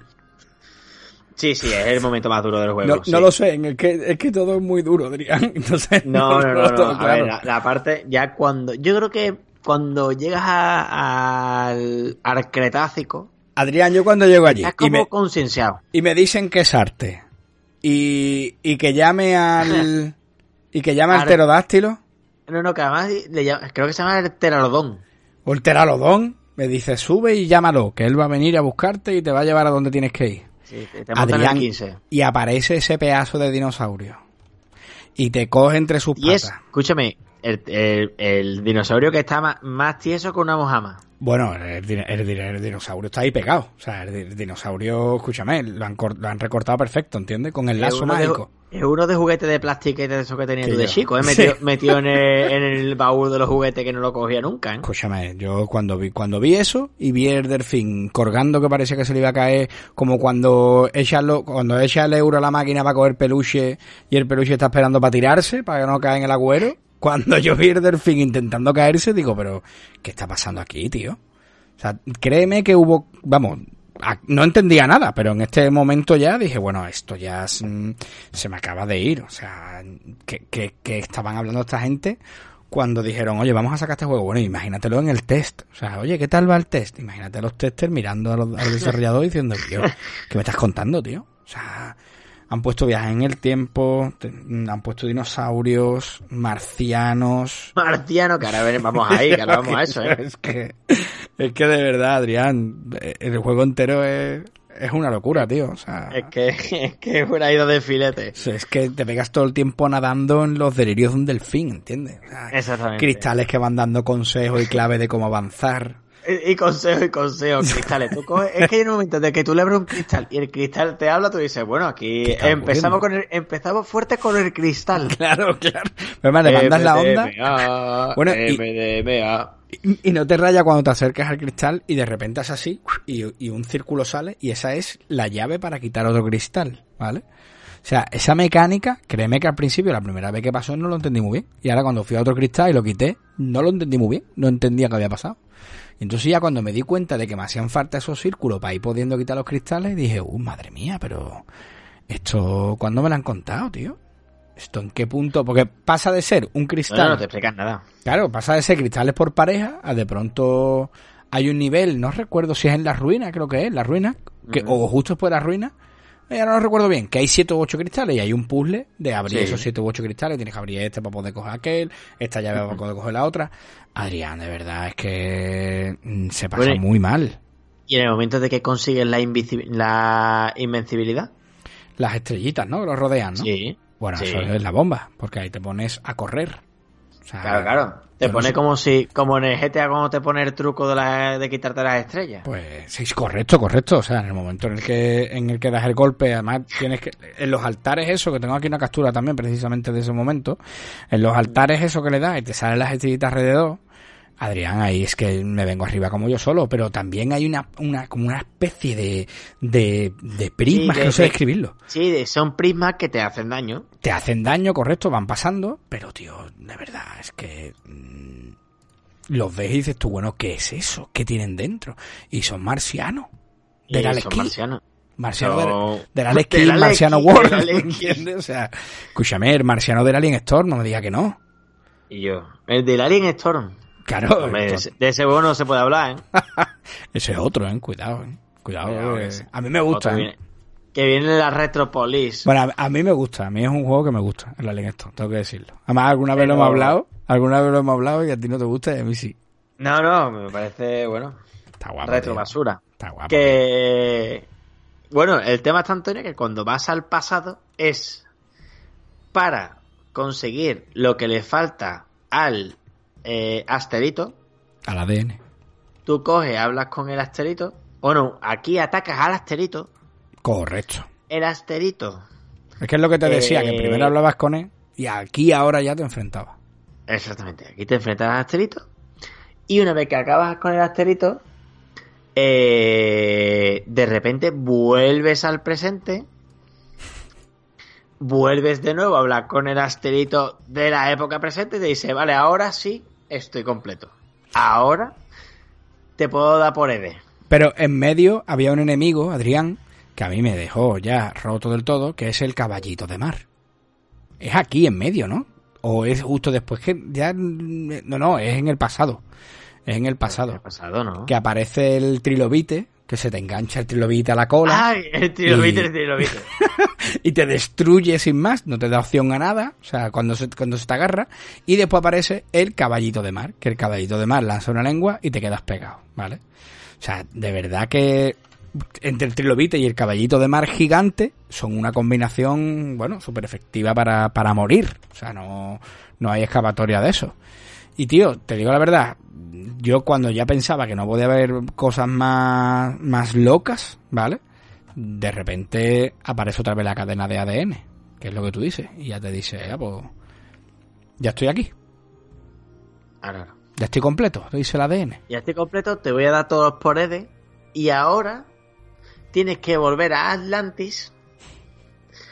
Que es, que no es Atlantis, que es The City of Forever. Correcto. Cuidado, eh. Tienes que volver ahí para volver al el pasado al momento justo.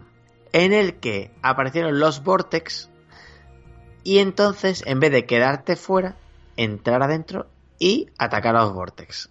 Lo que yo digo, Antonio, es que aquí hay un fallo en el guion. A ver.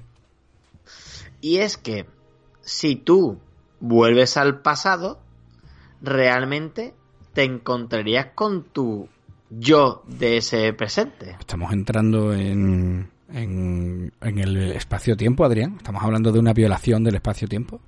Una violación del espacio-tiempo. ¿Tú crees que Echo podría haberse encontrado con Echo? ¿Crees que por eso cuando Echo encontró a Echo, de ahí salió Rolo? ¿Tú crees que eso es posible que ocurriera, tío? Es posible. O- De hecho, o que creo saliera que es lo más lógico. O que saliera James Bond. ¿Tú crees que, Hostia, tío, James Bond. que, Maldito que podría haber ocurrido eso, Adrián?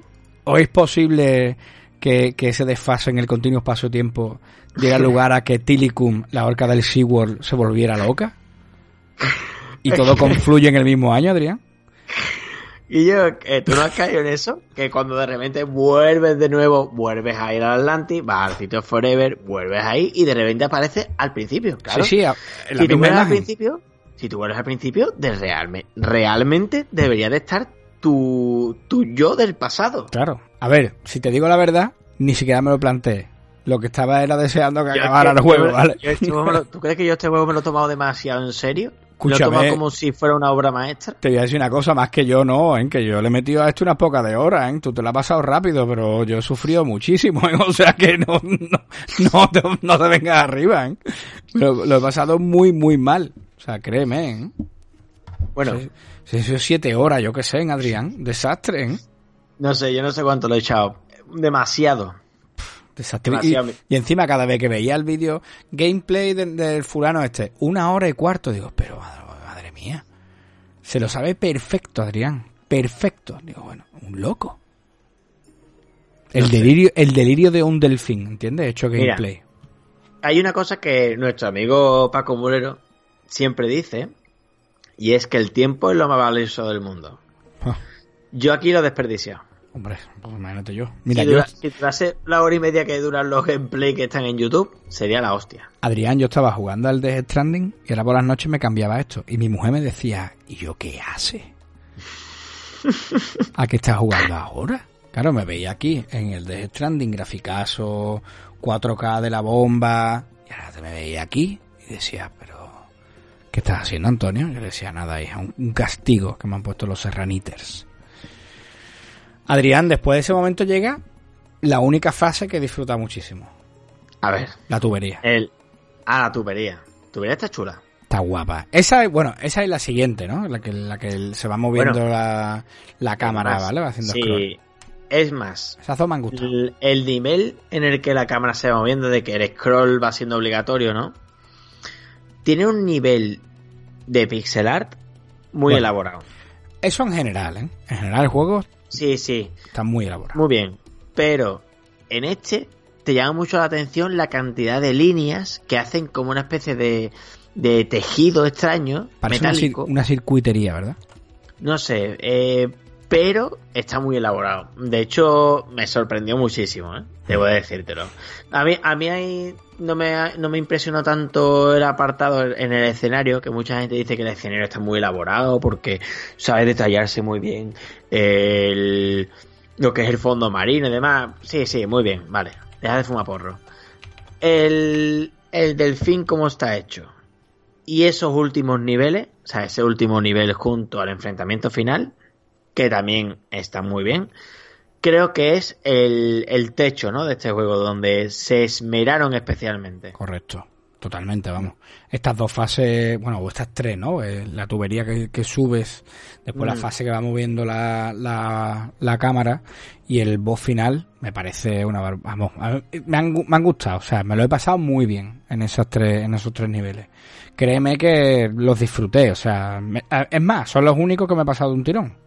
Porque claro, me lo estaba pasando teta, entonces pues, lo disfrutas, te metes en el juego. Pero cuando, cua- te tengo que reconocer cuando vi moverse la cámara, mm, un momento me asusté. Y dije, uff, veremos a ver, veremos a ver.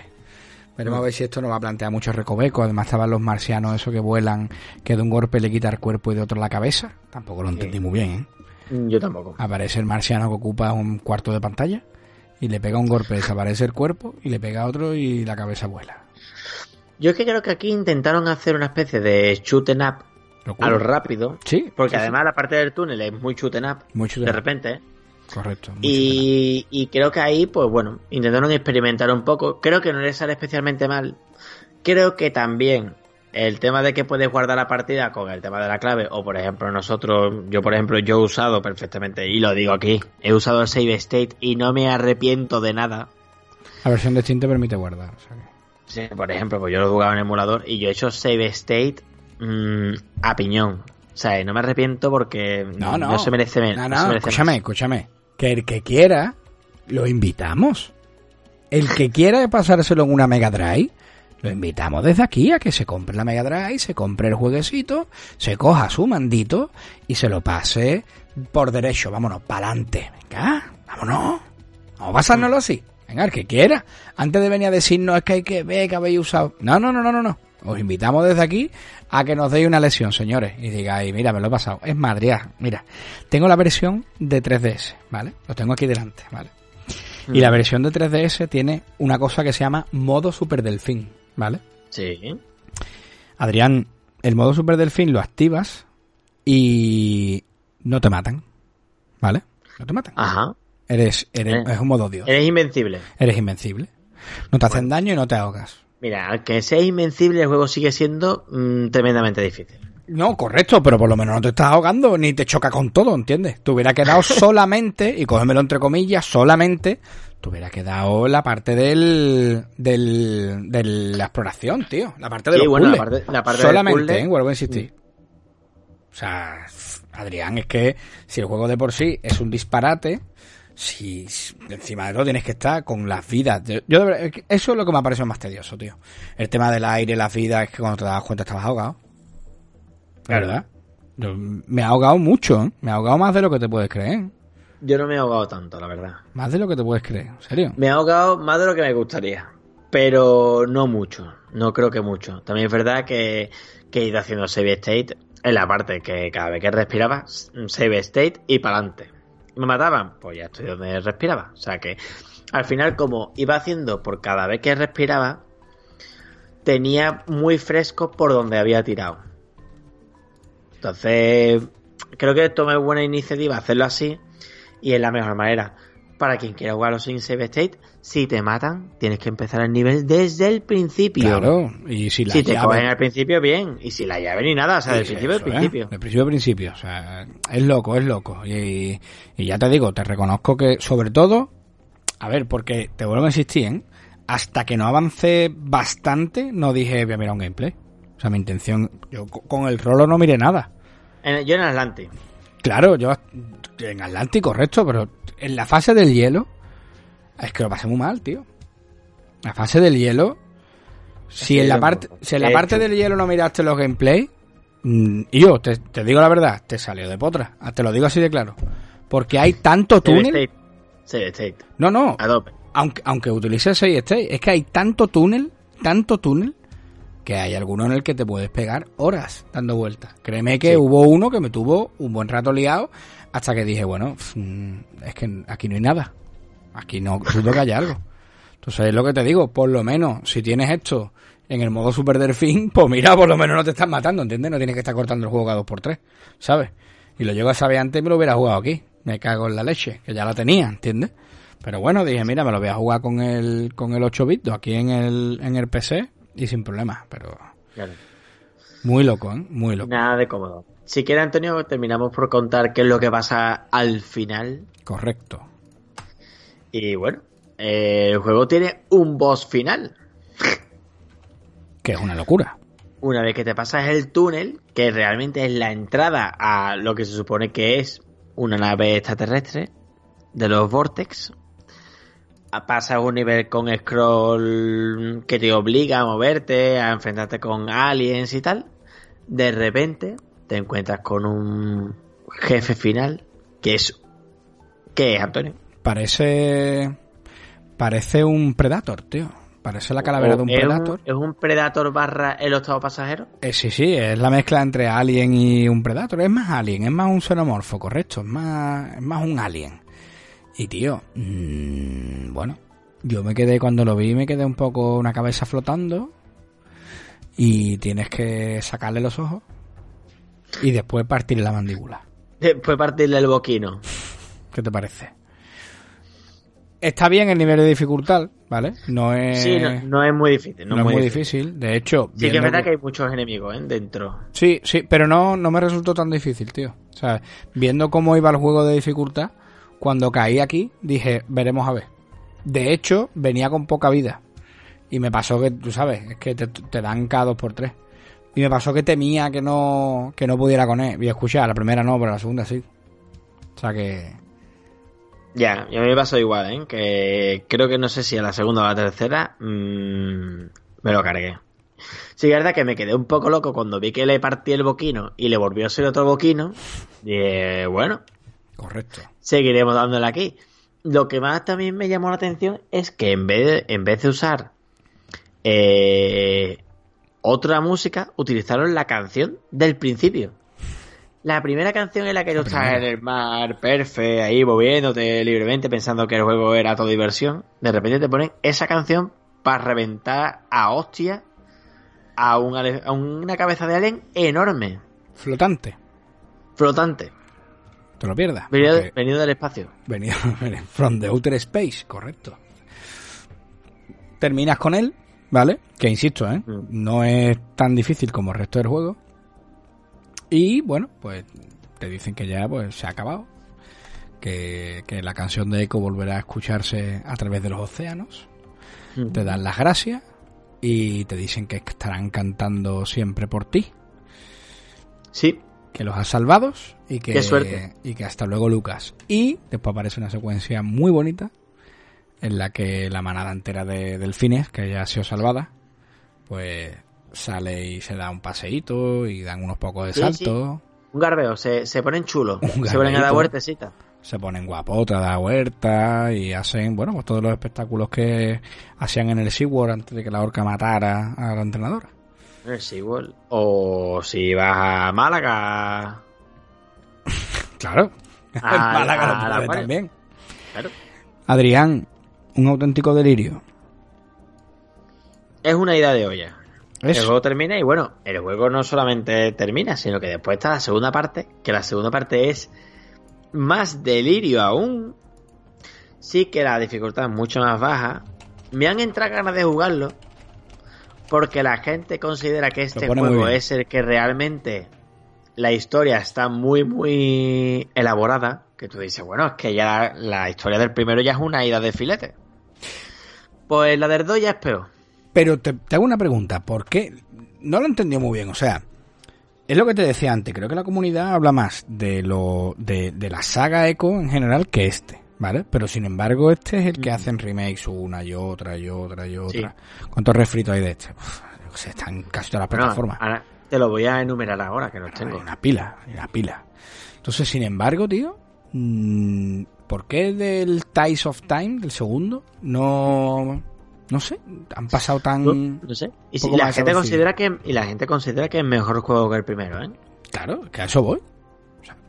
Vamos, es que en general, si ves las capturas solo, ya lo parece. Y además, bueno, teniendo en cuenta de cómo se ha hecho este, este eco de Dolphin, ¿vale? Pues probablemente esté mejor hecho porque este está un poco, Adrián, eh, el, el guardián, tío, te quedas que te explota la cabeza. El guardián es el, el asterito, ¿vale? Te quedas que dices tú, bueno, ¿de qué va esto y qué está pasando? O sea, eh, te quedas que no, que no sabes qué ocurre. Al malo lo llaman simplemente el enemigo, ¿vale? Al, al malo de los vortex, al malo de los vortex, perdón, que no me sale. Y, no sé, el ente extraterrestre, este que sale ahí al final es, es muy también, hostia, ¿qué ha pasado, no? Hmm. No lo sé, no lo sé. Eco es el elegido de las estrellas, que es lo que comentabas Es- bueno, antes es que tú, eso ¿no? ya es que ya es que eso es muy loco. Eh, no sé, te enseñan que existen otras realidades, ¿no? Con la historia esta de, de que los delfines, las estrellas del mar, crearon esa alianza, ¿no? Pa- para, Mm. para ayudar a otros seres que estaban exiliados de otras realidades. Y dices tú, bueno, bueno, espérate, espérate. Las estrellas de mar, los delfines. ¿A dónde estamos llegando? Estrellas de mar, delfines en el siglo XXIII forman una alianza. Eh, Espérate, espérate, espérate, ¿qué me estás contando? ¿De, de qué va esto? Entonces ya te digo, viendo cómo estaba esto enfocado, escuchas después que para el, el Defender of the Future ya contratan a un guionista de cine para que, bueno, repase el guion y le dé otro, otro aspecto, lo, lo haga un poco más eh, cinematográfico. Pues mira, lo ves un poco mejor, ¿vale? Pero eh, puedo entender que vaya mejor, pero este primero, tío, que los aliens atlantes han desaparecido, los delfines, bueno, es que de verdad, Adrián, yo me quedo el, el delfín elegido por las estrellas. Yo me Claro, quedo con sí. esa, me Eh, quedo con esa presentación. O con, o con las estrellas puestas en forma de la constelación del Finus. Es que es, brutal. Hay, un, hay un momento en el que le enseñan la constelación. Sí, sea, de hecho sí. Que, Eh, no sé, es que hay muchas partes en las que no hay por dónde cogerlo. De hecho, has dicho antes lo de las versiones. Si quieres te cuento un poco las versiones que tiene este juego. Un poco las hay diferencias. un montón. Creo que la versión mejor, ¿no? Que pese a que hay una versión PC, que tú has dicho, hay una versión que se llama PC Fixed and Enhanced Edition. Vale. Que bueno, está mejorado, la música se escucha mejor, mm, en fin, un poco mejorado y rebajada la dificultad, que creo que era bastante necesario.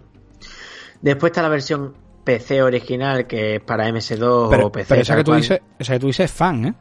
Lo sabes, ¿no? ¿Sí o qué? Sí, esa versión es fan. No, estoy, no, no, no lo- desconocía. Sí, sí, esa, es- esa es fan. De PC como tal, no había Eh, una. Esta, esta la de Sega PC. Esa es. Hmm. Que para mí me parece la más bonita. Porque es más redondito. Más, más como los juegos de PC de aquella época, tío. Que se veían los, gráficos mucho más redonditos, más bonitos, más coloridos, ¿no? Y lo único que veo mal es que el, el sprite se ve como demasiado grande y el escenario se ve como muy cercano. Entonces no tienes una visión de amplitud como si tiene el juego de Mega Drive, ¿vale? Después, esta es la versión de Mega CD, que bueno, es la mejor versión, bajo mi punto de vista. Sí. Tiene la música mejorada en, en digital, que Eso. se nota bastante. Eso sí. Se nota bastante. Le metieron una intro, que la intro, pues bueno, te hace un poco al menos una idea de lo que va a pasar en la historia. Aunque tiene una ida de olla. ¿Una? Muy gorda. ¿Una sola? Sí, sí. Una muy gorda, que ya es más ida de olla aún. De hecho, es que yo creo que le hicieron la intro porque en el otro no sabes qué ocurre. Claro, en el otro no sabes lo que ocurre y en este pues, te metes la intro para que te enteres de lo que pasa. Al principio, por lo menos, no. Bueno, te, puedes hacer una idea. No Sí, te lo sí. dejas claro. Pe- Pero has visto la intro, ¿no? Sí, sí. La intro es Sí, sí. una voladura. ¿eh? La intro es una voladura. Bueno. Voy a copiar aquí el, el, el enlace en el Discord por si la queréis ver, ¿vale? O sea, que- En mitad de la partida, Antonio, hay vídeos con una resolución horrenda, con una voz parecida a la de David Attenborough, en la que cuenta la vida y evolución de los delfines. ¿Eh? Gracias. Era muy necesario. A ver, si le quieren dar protagonismo está molón, pero... Sí, sí, pero que escúchame, vídeos de 5 minutos explicándote de la vida y, cómo han evolucionado los delfines. El Quantum Echo de Dolphin. Eso pasa en el Quantum Brick y lo odio. Bueno, el Quantum Brick son 20 minutos. Es una idea de olla. Pero bueno, aparte de todo esto, mm, no era un portal uso como tal, porque además tiene niveles que los diseñaron para bajarle un poco la dificultad y además añadieron niveles que descartaron de la segunda parte del Tides of Time. Correcto. O sea que, bueno, es una versión bastante mejorada Yo- respecto a la versión original de 16 bits. Yo pienso que esta es la buena, ¿vale? Por eso te decía antes que no entiendo Mm. por qué una y otra vez cojan el de Mega Drive, ¿vale? Porque los, los niveles, como bien dice, los rebajaron o los igualaron un poco, los, Mm. los compensaron, ¿no? Y, y, y no era más porque es que yo entiendo que la dificultad no justifica nada en este juego. O sea, no, no aporta nada. Solamente lo que, lo que ocurrió en aquella época, que para que un juego te durase más tiempo, pues cuanto más difícil era, más tiempo lo tenías tú en tu casa. Ya está, no había más historia. Más iba a tardar en, en pasártelo. Pero en este caso es que yo no veo justificado para nada la dificultad que, que tenía. No, no lo tiene, no lo tiene. Pues es que tú puedes meter una dificultad así cuando para empezar te, te explican. Es que el, el choque que tiene este juego al principio es que no te explican nada, Nada, nada, de cómo nada. funciona, de cuál es la mecánica del juego. Tú coges y estás en tu orillita con tus coleguitas, moviéndote para arriba, para abajo, tal. De repente coges y saltas y el primer salta te mete una, te meten una hostia porque viene algo y se lleva a todos tus colegas, ¿entiendes? Digo, digo. Entonces, tú puedes disfrutar mucho los primeros cinco minutos en el que tú te mueves libremente por el mar y tal, entonces está chulo. Pero cuando te das cuenta de que no puedes hacer más nada porque no puedes avanzar y te pones a hablar con animales, eh, aparece una pantalla del, del Canal Plus a partir de las 12 de la noche y en medio unas palabras Adrián, y, la, y que muchas veces... y los torrentes de aire, las corrientes, las corrientes marinas. Bueno, bueno, bueno. O sea, hay una parte del juego en el que tienes que salvar a tres delfines, ¿vale? Esa parte es bastante complicada. O sea, salvar a alguno de ellos. Y, y créeme ¿eh? que en esta parte todavía Mm. no había empezado a mirar gameplay. Y escúchame, mm, puf, rescatar a uno de ellos que estaba abajo del todo, que tienes que ir detrás de una piedra bajando. Y justo cuando cae la piedra tienes que meterte hacia la, la derecha, hacia la izquierda, no me acuerdo. Y está ahí el delfín parado. Sí, y está ahí el fin. Mm, escúchame, es complicado, ¿eh? Que además, ahí se empiezan a ver las medusas transparentes Mm. volando, que esos Sí. son los alienígenas. Esos son los vortex. Son esos, Sí. ¿eh? Que después aparecen en el, en el boss final. Pero que hasta el boss final no, lo, no los reconoces. Tú, tú no sabes que esos son Vortex. ¿Te crees que son medusas? Claro. Es que parecen. O sea, por eso te digo que la dificultad tan desmedida, tío, yo no, yo no le encuentro justificación. Entiendo, No, no entiendo que, que, que en la época, oye, la única manera que había de alargar ciertos títulos era poniéndolo muy, muy complicado, ¿vale? Pero, pero es que este juego, pero es que este juego sin añadirle tantísima dificultad hubiera sido largo, porque ya de por sí la historia es larga. Sí, sí, correcto. O, o, tío, invierte más en puzzle. O sea, teniendo ese, ese motor, teniendo eso, esa calidad de arte que tiene, teniendo ese piselote, ese movimiento, ese delfín, invierte en más, en más y mejores puzzles, que es que al final los puzzles son todos de lo mismo. Lugares muy estrechos, recibir mucho daño, Mm. corrientes marinas y utilizar las llaves para quitar los diamantes. Se acabó. Mm. Invierte- Bueno, y la... Ay, no lo hemos comentado antes, las espinas estas que están dando vueltas, que son cinco, Ah, sí. unas pocas estrellas además dando vueltas, que las vas empujando, ¿vale? Sí. Que igual, ¿eh? Uf. Bueno, eh, eh, hay algunas muy difíciles. es que las puedes, muy difíciles. es que las puedes empujar fuera del mapa. Entonces las pierdes de vista. Y las pierdes de vista. Y se acabó.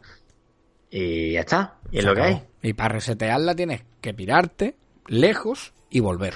Volver hasta donde estaba inicialmente. Yo entiendo que en tu caso safe state, ¿vale? Pero si las quieres reiniciar por derecho, No, no, no, pero no, no es muy difícil. Vamos, que incluso con el Save State se te puede cruzar Sí, sí, totalmente. esta historia. O sea totalmente que... se te va.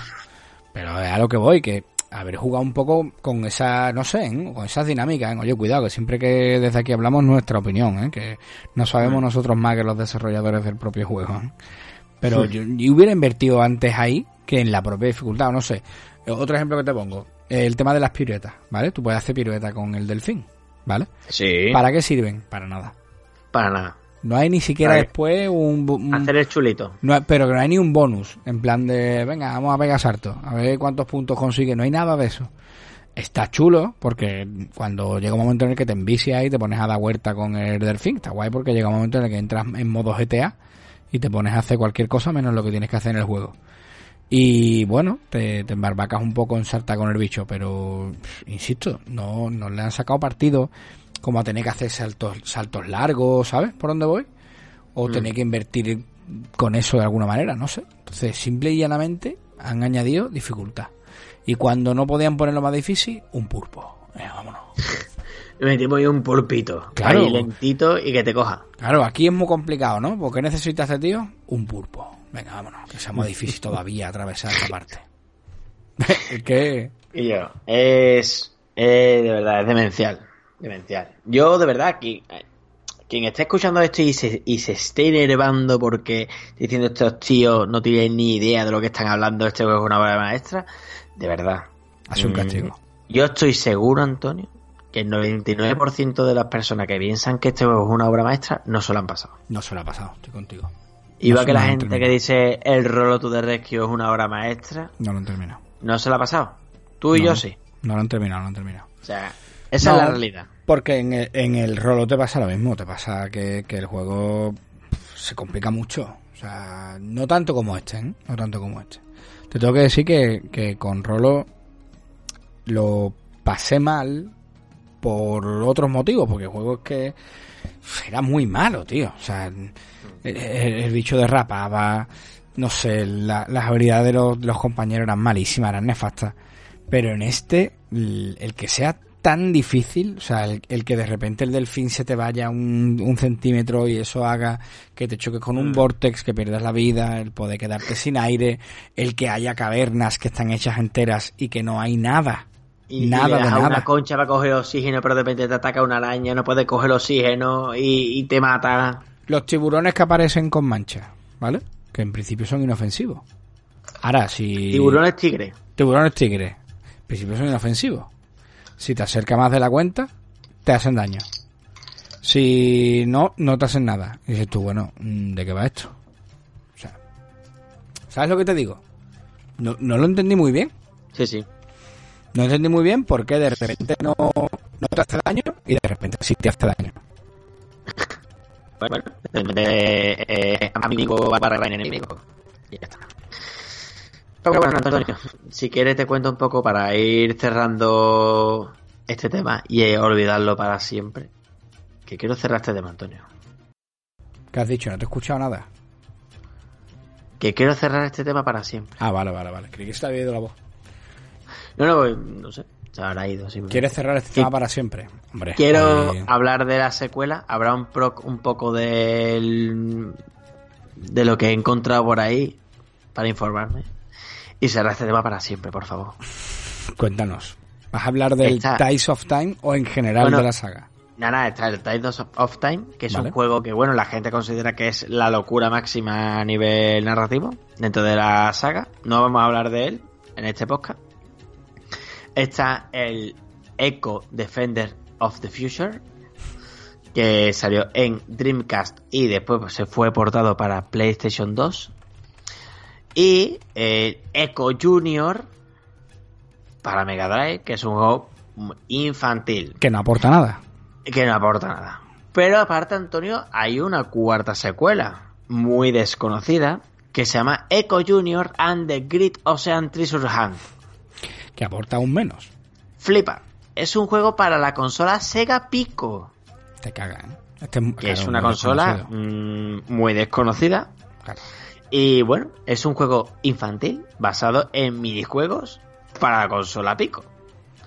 O sea, todo un Pues esto, no lo must había, play. esto no lo había visto cuando estuve buscando info de esto. Esto, bueno, soy, esto me lo he encontrado en, en una locura. O sea, y hay gameplays por ahí, de verdad, Sí, sí, totalmente, in- Lo estoy viendo, ¿eh? Lo estoy viendo. Totalmente, in- innecesario. pero- está guay para crío, pero- sí, sí, es- está guay para que tú fueras un crío y en vez de tener una Mega Drive tuvieras una Sega Pico. Qué, qué afortunado eras. Qué afortunado, sí, qué suerte.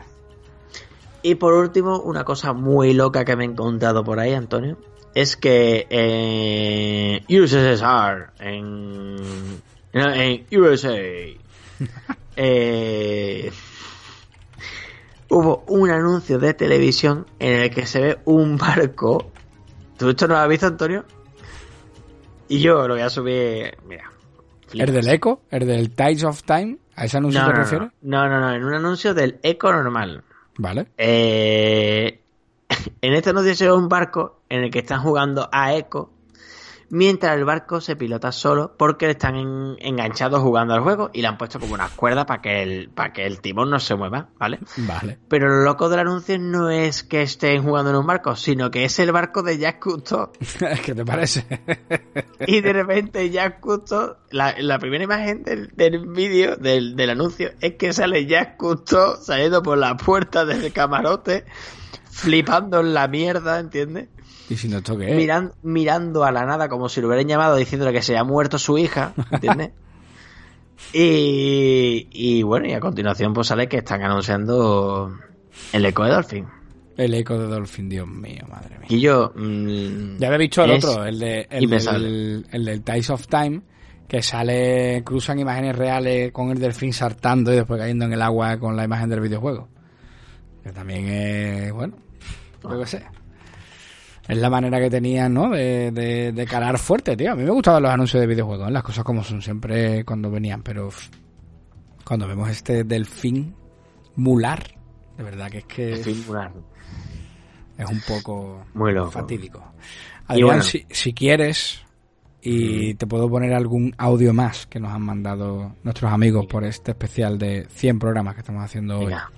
Dale caña. Te voy a poner. Mira, tengo tres para ponerte, el que tú, el que tú me digas. Tengo el de Ángel Vázquez, el de Alejandro Barceiro o el de Raúl Cautivo. ¿Cuál quieres escuchar? Eh, pon el de Raúl Cautivo, que está más fuerte que el vinagre. Vámonos con Raúl, que está más fuerte que los Vortex. Hola, muy buenas, soy Raúl Cautivo y quiero dedicar este audio expresamente para los amigos Cabeza Freeman y Adrián, los dos grandes podcasters sevillanos y que estoy muy orgulloso ¿no? de ser de, de la misma capital que ellos y compartir este gran dialecto, idioma que, que nos une. ¿no? Así que lo dicho, señores, espero que estéis muchísimo tiempo más para amenizarnos este mundillo del videojuego, no solamente de videojuego come el hombre, sino también de revistas y de podcast. Y lo dicho, no solamente se aprende cositas que todavía aún no sabemos, sino que aprendemos y amenizamos tiempo de videojuegos, como ya sabéis, ¿no? Comentaros por encima que fijas, eh, fijarse lo bien que yo me lo paso con vosotros, que habéis hecho muchísimos podcasts, pero entre ellos de los últimos que habéis hecho, tanto el de Final Fantasy como el de Star Citizen, que son, se habéis centrado básicamente en esos temas, y a mí, que no son géneros que a mí me atraen para nada, me habéis llegado al corazón. Me habéis hecho esas dos horitas que habéis echado y pico de en ambos podcasts. Yo me he quedado flipado. O sea, me lo he pasado genial. Un género que no me gusta y me lo he pasado bastante bien. Creo que con eso digo bastante de ustedes. Lo dicho, seguir troleando eh, el inigua- inigualable eh, Ibelia Cero con su musiquilla de, de que le pone ahí cabeza de, de Darth Vader, ¿no? Y me mola, me mola muchísimo vuestro podcast, tío, y os lo digo, debo un serranazo. Señores, aprecio de cafelito, ¿eh? Venga, señores, un saludo. Ese, ese soniquete del ordenador de Raúl, ¿eh? O de su móvil, ¿eh? No echarme la bronca que después me la eché. Vale. dice, dice el Pablo Aya, dice, solo pone audio donde hacemos la pelota, ni un troll. Bueno, es que la Bel Orellana no nos ha enviado ningún audio, entonces no... Claro que, que es el troll oficial. El troll oficial de las pastis. Te voy a poner también un audio de... de bueno, ¿quieres que te ponga ya los, ulti- los dos últimos? Y ya acabamos con ellos. Bueno, hay, hay algunos que te he mandado yo, además de, de última. A ver, no lo he visto, tío. Te he mandado uno, te he mandado uno del Peperro. ¿Por dónde me lo has mandado? ¿Por el WhatsApp? Por el WhatsApp. Sí. Espérate, que el WhatsApp es peligroso porque por ahí entran todas las notificaciones. Ah, después tucutum. echáis la bronca. Venga, Vale, venga. Pues te lo voy a buscar y a poner, ¿vale? Venga, lo tiro directo, ¿eh? Desde aquí. Venga, dale caña. Tío, enhorabuena por vuestros programas, de verdad. Vaya como lo habéis petado, que empezasteis en la nada y poquito a poco estáis ahora mismo, pues ya veis, con 20 notas escuchando a la vez y otros mil a escuchar el siguiente día. Lo estáis haciendo de puta madre. Sois el único podcast que escucho y por algo será. Enhorabuena, mamones. Gracias, beberro. Y yo... Grande el Pepe. No sé si que sea el único podcast que escuché es bueno o malo, ¿eh? No lo tengo claro. y va haciendo el Pepe. Grande, Robert. grande Que el se ha venido Pepe con nosotros varias veces. Se ha venido con nosotros varias veces aquí ¿no? Pepe Belmont. Ha sido además colaborador. Se ha colaborado de los, de los varias pocos veces. que han colaborado en este, en este podcast, sí. Sí, varias veces. que- Yo tenemos que traerlo otra vez, él es experto en Castlevanias. Castlevania. No sé Pues yo si el Pepe Rosa habrá terminado el eco de Dolphin. No, no creo. No Además, creo, él ¿verdad? no, tú sabes que además Eco, o sea, él es amante de Super Nintendo, no de Mega Drive. Claro, él tiene la Entonces, También te tengo que decir que yo tenía la Mega Drive. Vamos, yo tuve la Super y tuve una Mega Drive, pero la Mega Drive nunca tuve el Econ. Es más, es que ni me llegó. ¿Sabes lo que- es más, ni, ni- conozco a nadie que lo tuviera. O sea que Claro, bueno, ¿para qué? los delirios de un loco, de verdad, tío. ¿Quieres que te ponga Ah, otro No audio? era necesario. ¿Quieres que te ponga otro audio? Te pongo... Venga, pues le pongo tu audio y finalizamos. Si Tengo el Barseiro y el Ángel Vázquez. Hombre, tengo que poner los dos que quedan. Venga, póntelo. No los dejemos colgando. Venga, pues te voy, a poner, te voy a poner primero al Barseiro. Vámonos. Venga.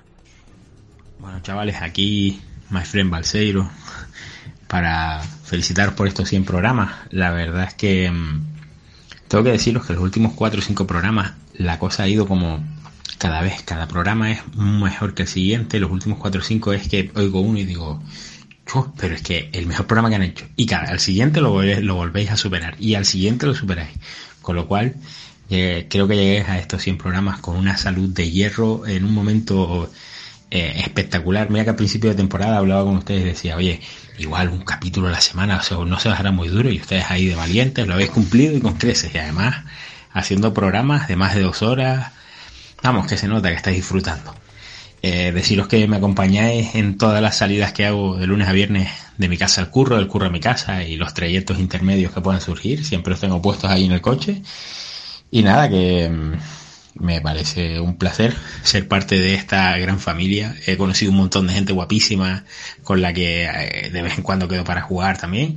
Así que creo que os debo más de un serranito y creo que me aportáis mucho más a mí de lo que os puedo yo aportar a ustedes, ¿vale? Sigan así, Hmm. disfruten mucho con lo que están haciendo porque eso es la clave. El día que dejen de disfrutar esto ya no será lo mismo.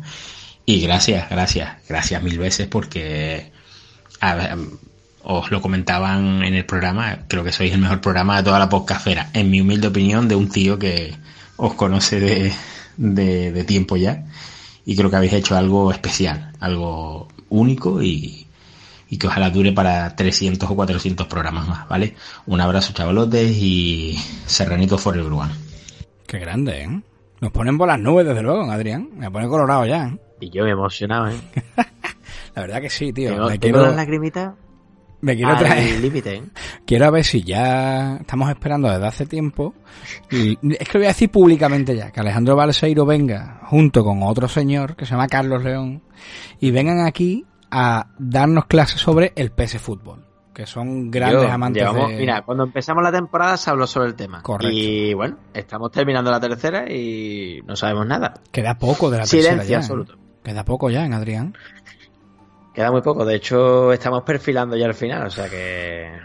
Queda poco. ¿eh? El final, está, el final no está en el horizonte, está ya en el siguiente pueblo. Está, está cerquita ya, sí, sí, está muy cerquita. Está en el siguiente pueblo que podría ser perfectamente Escasena del Campo, ¿vale?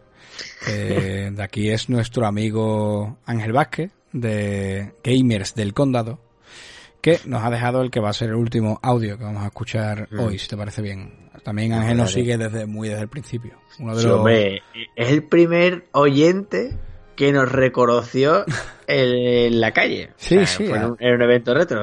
Era- no se me olvida jamás en la vida la cara de Antonio cuando de repente Ángel se acerca y dice, hola, ¿sois Cabeza de Iberia? Sí.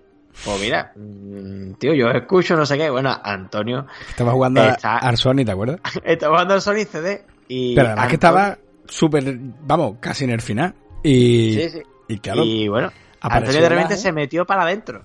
Apare- apareció la me puso la con él, claro, yo veía un chiquillo esperando para jugar Sony. Y claro, el pobre mío veía que le voy a dar pausa y no seguía. Y ahora le dije al niño, toma, te voy a dar mando. Y, y me, dice, me dijo la gente, ¿estás seguro? ¿Estás seguro de lo que vas a hacer? Estás muy avanzado. Y me dice, no, digo, Y tú a punto de decirle, "Bueno, mira, por tu puta culpa no puedo terminarme el juego. Eh, cállate, pero no, hombre, no. Vez de eso echamos un rato muy bueno. Y, y ya me di cuenta, bueno, nos dimos cuenta que nos conocíamos de antes. eh, de, bueno, de, de que era proveedor de su tienda, aunque nunca me haya comprado nada, pero bueno, déjalo ahí, déjalo ahí, déjalo ahí. Uh. su tienda que podéis encontrar ¿eh? en Comercial Vázquez, en, en Escasena del Campo, lo digo ya porque estamos sponsorizados por ellos. ¿eh? Estamos sponsorizados, sí, sí. bueno, Pues mira, te voy a poner el audio del angelito, ¿vale? No lo deja por ahí. dale caña. 100 programas, Antonio. 100 programas, Adri. Buah, tío. Son muchos, ¿eh? Son muchos. Todavía recuerdo hace unos años, cuando entré en aquella página de Facebook de Retro Sevilla y vi una publicación compartida de vuestro blog. Ahí accedí por primera vez. Recuerdo pegarme toda la tarde leyendo artículos vuestros. Y empecé a seguiros ahí de cerca y ya llegó el primer programa, el primer podcast. Y desde entonces, pues, he estado subido al barco de los serranitos, pues, sin, sin bajarme ni un solo día, ¿no? Ni un solo capítulo. Mm, La verdad es que hacéis un programa lleno de contenido interesante, de contenido de calidad mm, y, contenido divertido. Creo que es la fórmula perfecta para, para que, bueno, para que os lleve a donde os ha llevado, al puerto al que os ha llevado, que es al, al de los 100 programas, acompañados de una cantidad de gente y de una comunidad que me parece que es increíble, mm, de buena gente, de, de buen rollo. Mm, Eso creo que es lo más grande que, que ha podido, a lo que ha aspirado o, podía llegar eh, de Pagin Now, ¿no? Creo que debéis de quedaros con eso, con, con vuestra comunidad, que me parece, me parece increíble. Así que nada, compañeros, os doy un abrazo. Espero que pronto quedemos, de verdad, y que si podemos quedar, hacer una quedada de Passes Now, todos los que forman, forman el panorama Serraniters, pues sería genial, sería una, una cosa, tío, que la verdad que me alegraría muchísimo. Mientras llega ese día, desearos que cumpláis otros 100 o 1000 más, ¿vale? Y por supuesto que yo seguiré subido a este, a este barco cargado de serranitos. Un abrazo muy grande de Odacon, el gamer del condado, y nada, espero veros pronto. Saludos. Angelito, muchísimas gracias a ti. Ha estado hoy desde el principio. Muy desde el principio, sí que es verdad. Pues sí. Tuvimos la oportunidad además de, de grabar un podcast en directo en Retro Badajoz, que Mm. bueno, fue una aventura, ¿eh? Fue una aventura. La verdad que fue muy loco. Fue muy loco. Montar la mesa allí, montar a los ordenadores, la peña estaba allí un poco rayada como diciendo, bueno, esta gente que van a aquí. Y bueno, pero me, me lo pasé, ¡buah! pero como un niño chico, ¿eh? Muy guapo, tío. Además fuimos con mi primo Alberto. Nos multaron por el camino. Al padre de Ángel también lo multaron en el mismo sitio. Es verdad, es verdad. Pues la verdad que es un viaje bastante guapo. Pero, tío, mira, él dice que, que al final hemos ido trabajando, que hemos llegado hasta los 100 y que, al final pues muchas veces el trabajo se siente recompensado, ¿no? Y, y al final yo creo que... Si tú mismo lo has dicho, ¿no? Que nunca hemos visto que seamos capaces de bajarnos del barco y que siempre hemos estado con, con esta ilusión. Y yo creo que estos 100 programas son totalmente aupados por, por ellos, ¿no? ¿no? No solamente por los Patches y los Serraniters que están siempre con nosotros, sino por cada, por cada pequeña escucha, por cada comentario que nos hacen en Twitter, cada comentario que nos hacen en iBooks. Cada vez que alguien de repente nos escucha y, y dice, tío, me mola vuestro rollo, o siento que estoy con vosotros, veo que sois gente cercana, o habláis de algo interesante, o tío, no, de- no conocía este juego, o me he pasado este juego gracias a vosotros, o como por ejemplo ha dicho Mer, he continuado este juego que tuve abandonado y lo he continuado y es gracias a vosotros. Creo que todo ese tipo de comentarios, ¿no?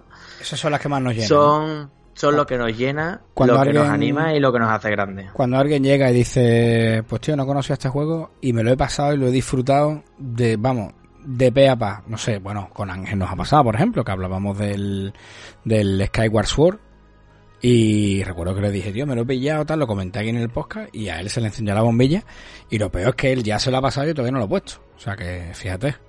Y no sé, otros otros tantos que hemos comentado, ¿no? Y, y hay gente que nos ha dicho, hostia, pues no conocía este juego y, y por aquí lo he cogido. Y la verdad que, lejos de todo lo demás, yo creo que eso es con lo que no- nos quedamos, con el feedback vuestro. O sea, en el momento en el que en el que os lo pasáis bien, nosotros también, y bueno, ya es que, que te voy a contar.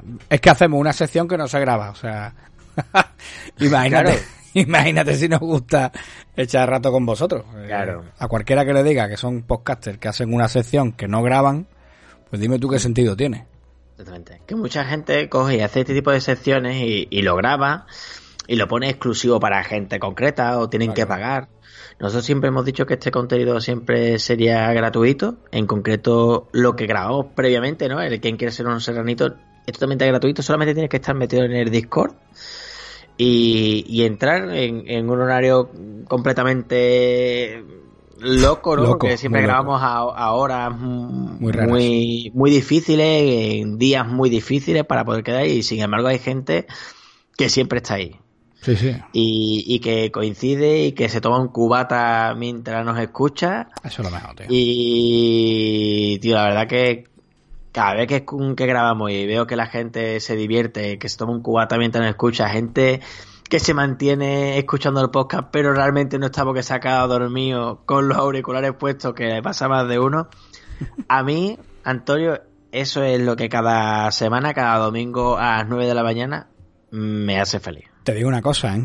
Eh, Sergio Presa y Oscar Río, aunque Oscar Río está por aquí escribiendo, y Sergio Presa no. O sea, Sergio Presa está muerto todo me indica, todo me indica que Sergio Presa está ahora mismo muñeco, ¿entiendes? Escuchando, escuchando el directo. Pero no será la primera vez que terminamos el podcast y están ahí Sergio Presa, Oscar Río, y están ahí. Y dices tú, bueno, y ya lo comentan después. Me salí del chat a las ocho y media, claro, te levantado, o sea, es buenísimo, vamos. pero, sí. Ya porque terminamos de grabar a las 5 de la mañana, un sábado, o sea, es muy difícil. Es complicado, es complicado. Sin embargo, fíjate, o sea, que, que vamos, lo agradecemos muchísimo, ¿eh? Y el, no sé, que se cree esto, ¿sabes? Que se cree el buen rollo y demás. Nosotros cuando empezamos con esto, como decíamos al principio, no nunca pensamos en grabar 100 programas. Nunca, sabíamos hasta dónde hasta dónde pudiera llegar, ¿no? Hasta dónde podíamos... Exactamente. ¿no? Hasta, hasta, dónde estaba el límite, ¿no? Que siempre decíamos de broma. ¿Dónde está el límite, Adrián? El límite está en el cielo. El límite está en el cielo. Y er, era una frase como que nos acompañaba un poco al principio, ¿no? Hmm. Y bueno, sin embargo, hemos llegado hasta aquí. Y creo que seguimos teniendo ganas porque esto sigue siendo divertido. Y es más, le, queremos seguir sacando punta para seguir trayendo historietas.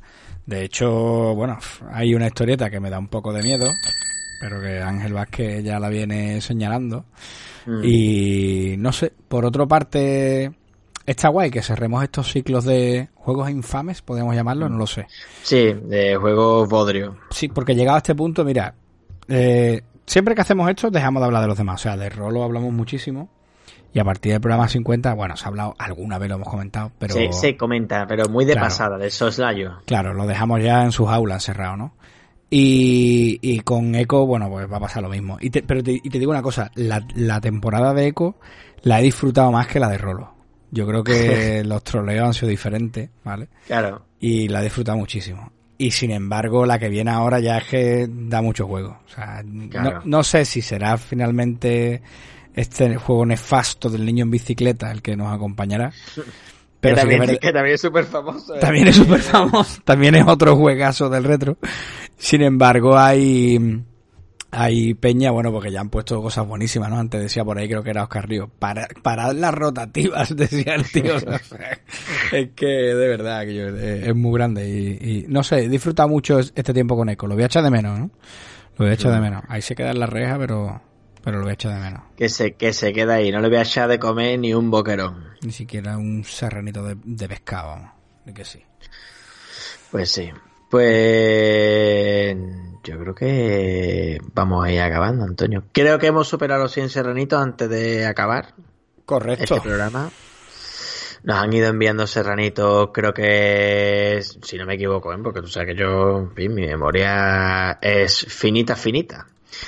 Pero mm, nos ha invitado a Serranito en, el último momento nuestro amigo Tia Violi Gaming, nuestro amigo Paco Co, nuestro amigo Miguel Ángel Medina y finalmente nuestro amigo Pablo Ayats, los cuales los agradecemos profundamente en el alma. El alioli saldrá por botones y yo creo que Antonio debería de calentar un aplauso de júbilo para ellos y para todos los oyentes de, de las pastas que sois todos muy grandes. Ahí va eso.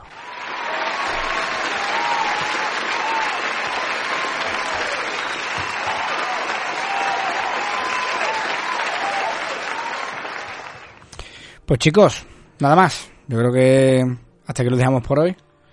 Recordaros por favor a todos que tenéis que mandarnos las tallas, ¿eh? Por favor, importante, ¿eh? Ya iré, ya después lo voy yo preguntando uno por uno. A los que hemos nombrado antes, ¿eh? que no se quiere apuntar nadie ahora al carro. que no se estafen. Nada, que no se, que no se estafe nadie, tú lo has dicho, que no se estafen, dicen que antiguo Así que, bueno, lo dicho, que Muchísimas gracias por estar ahí. Muchísimas gracias a todos mm. por, Muchas gracias. por el apoyo que nos dais. Os esperamos en el programa número 200. Que esperamos. que esperamos vernos pronto. Bueno, nos escuchamos la semana que viene, como siempre. Sí, y cada domingo a las 9 de la mañana. Cada domingo a las 9 de la mañana. O cada viernes o sábado o jueves, no sabemos, en directo a través del Discord. Que, bueno, grabaremos muchísimos programas más. No dejes de buscarnos por nuestras redes sociales como arroba cabeza-freeman, arroba ibeliasero, arroba the now pod.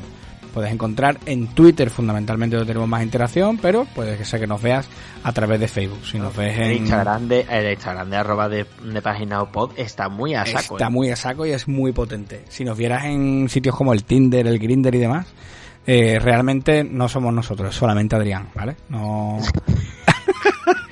No soy yo, Adrián que está buscando su ángel garo particular. Y mm, recordaros que tenéis muchísimo contenido en thepastisnow.net, con el blog que hacíamos o que hacemos, que sigue vigente en nuestra página web.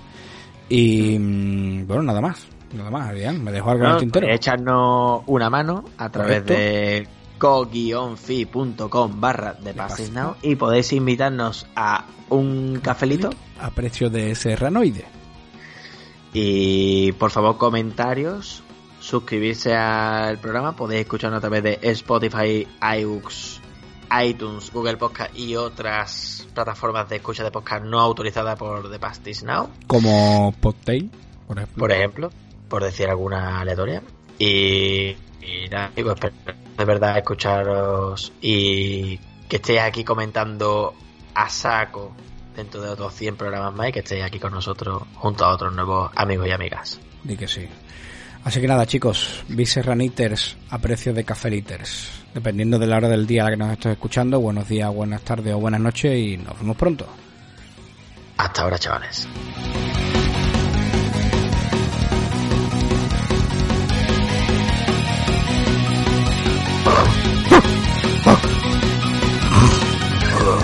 Vậy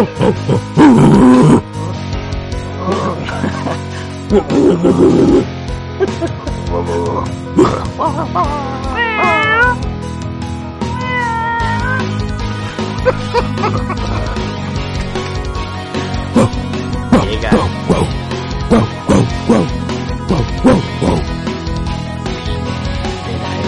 Go, go, go, go, go, go, go, go, go, go, go, go.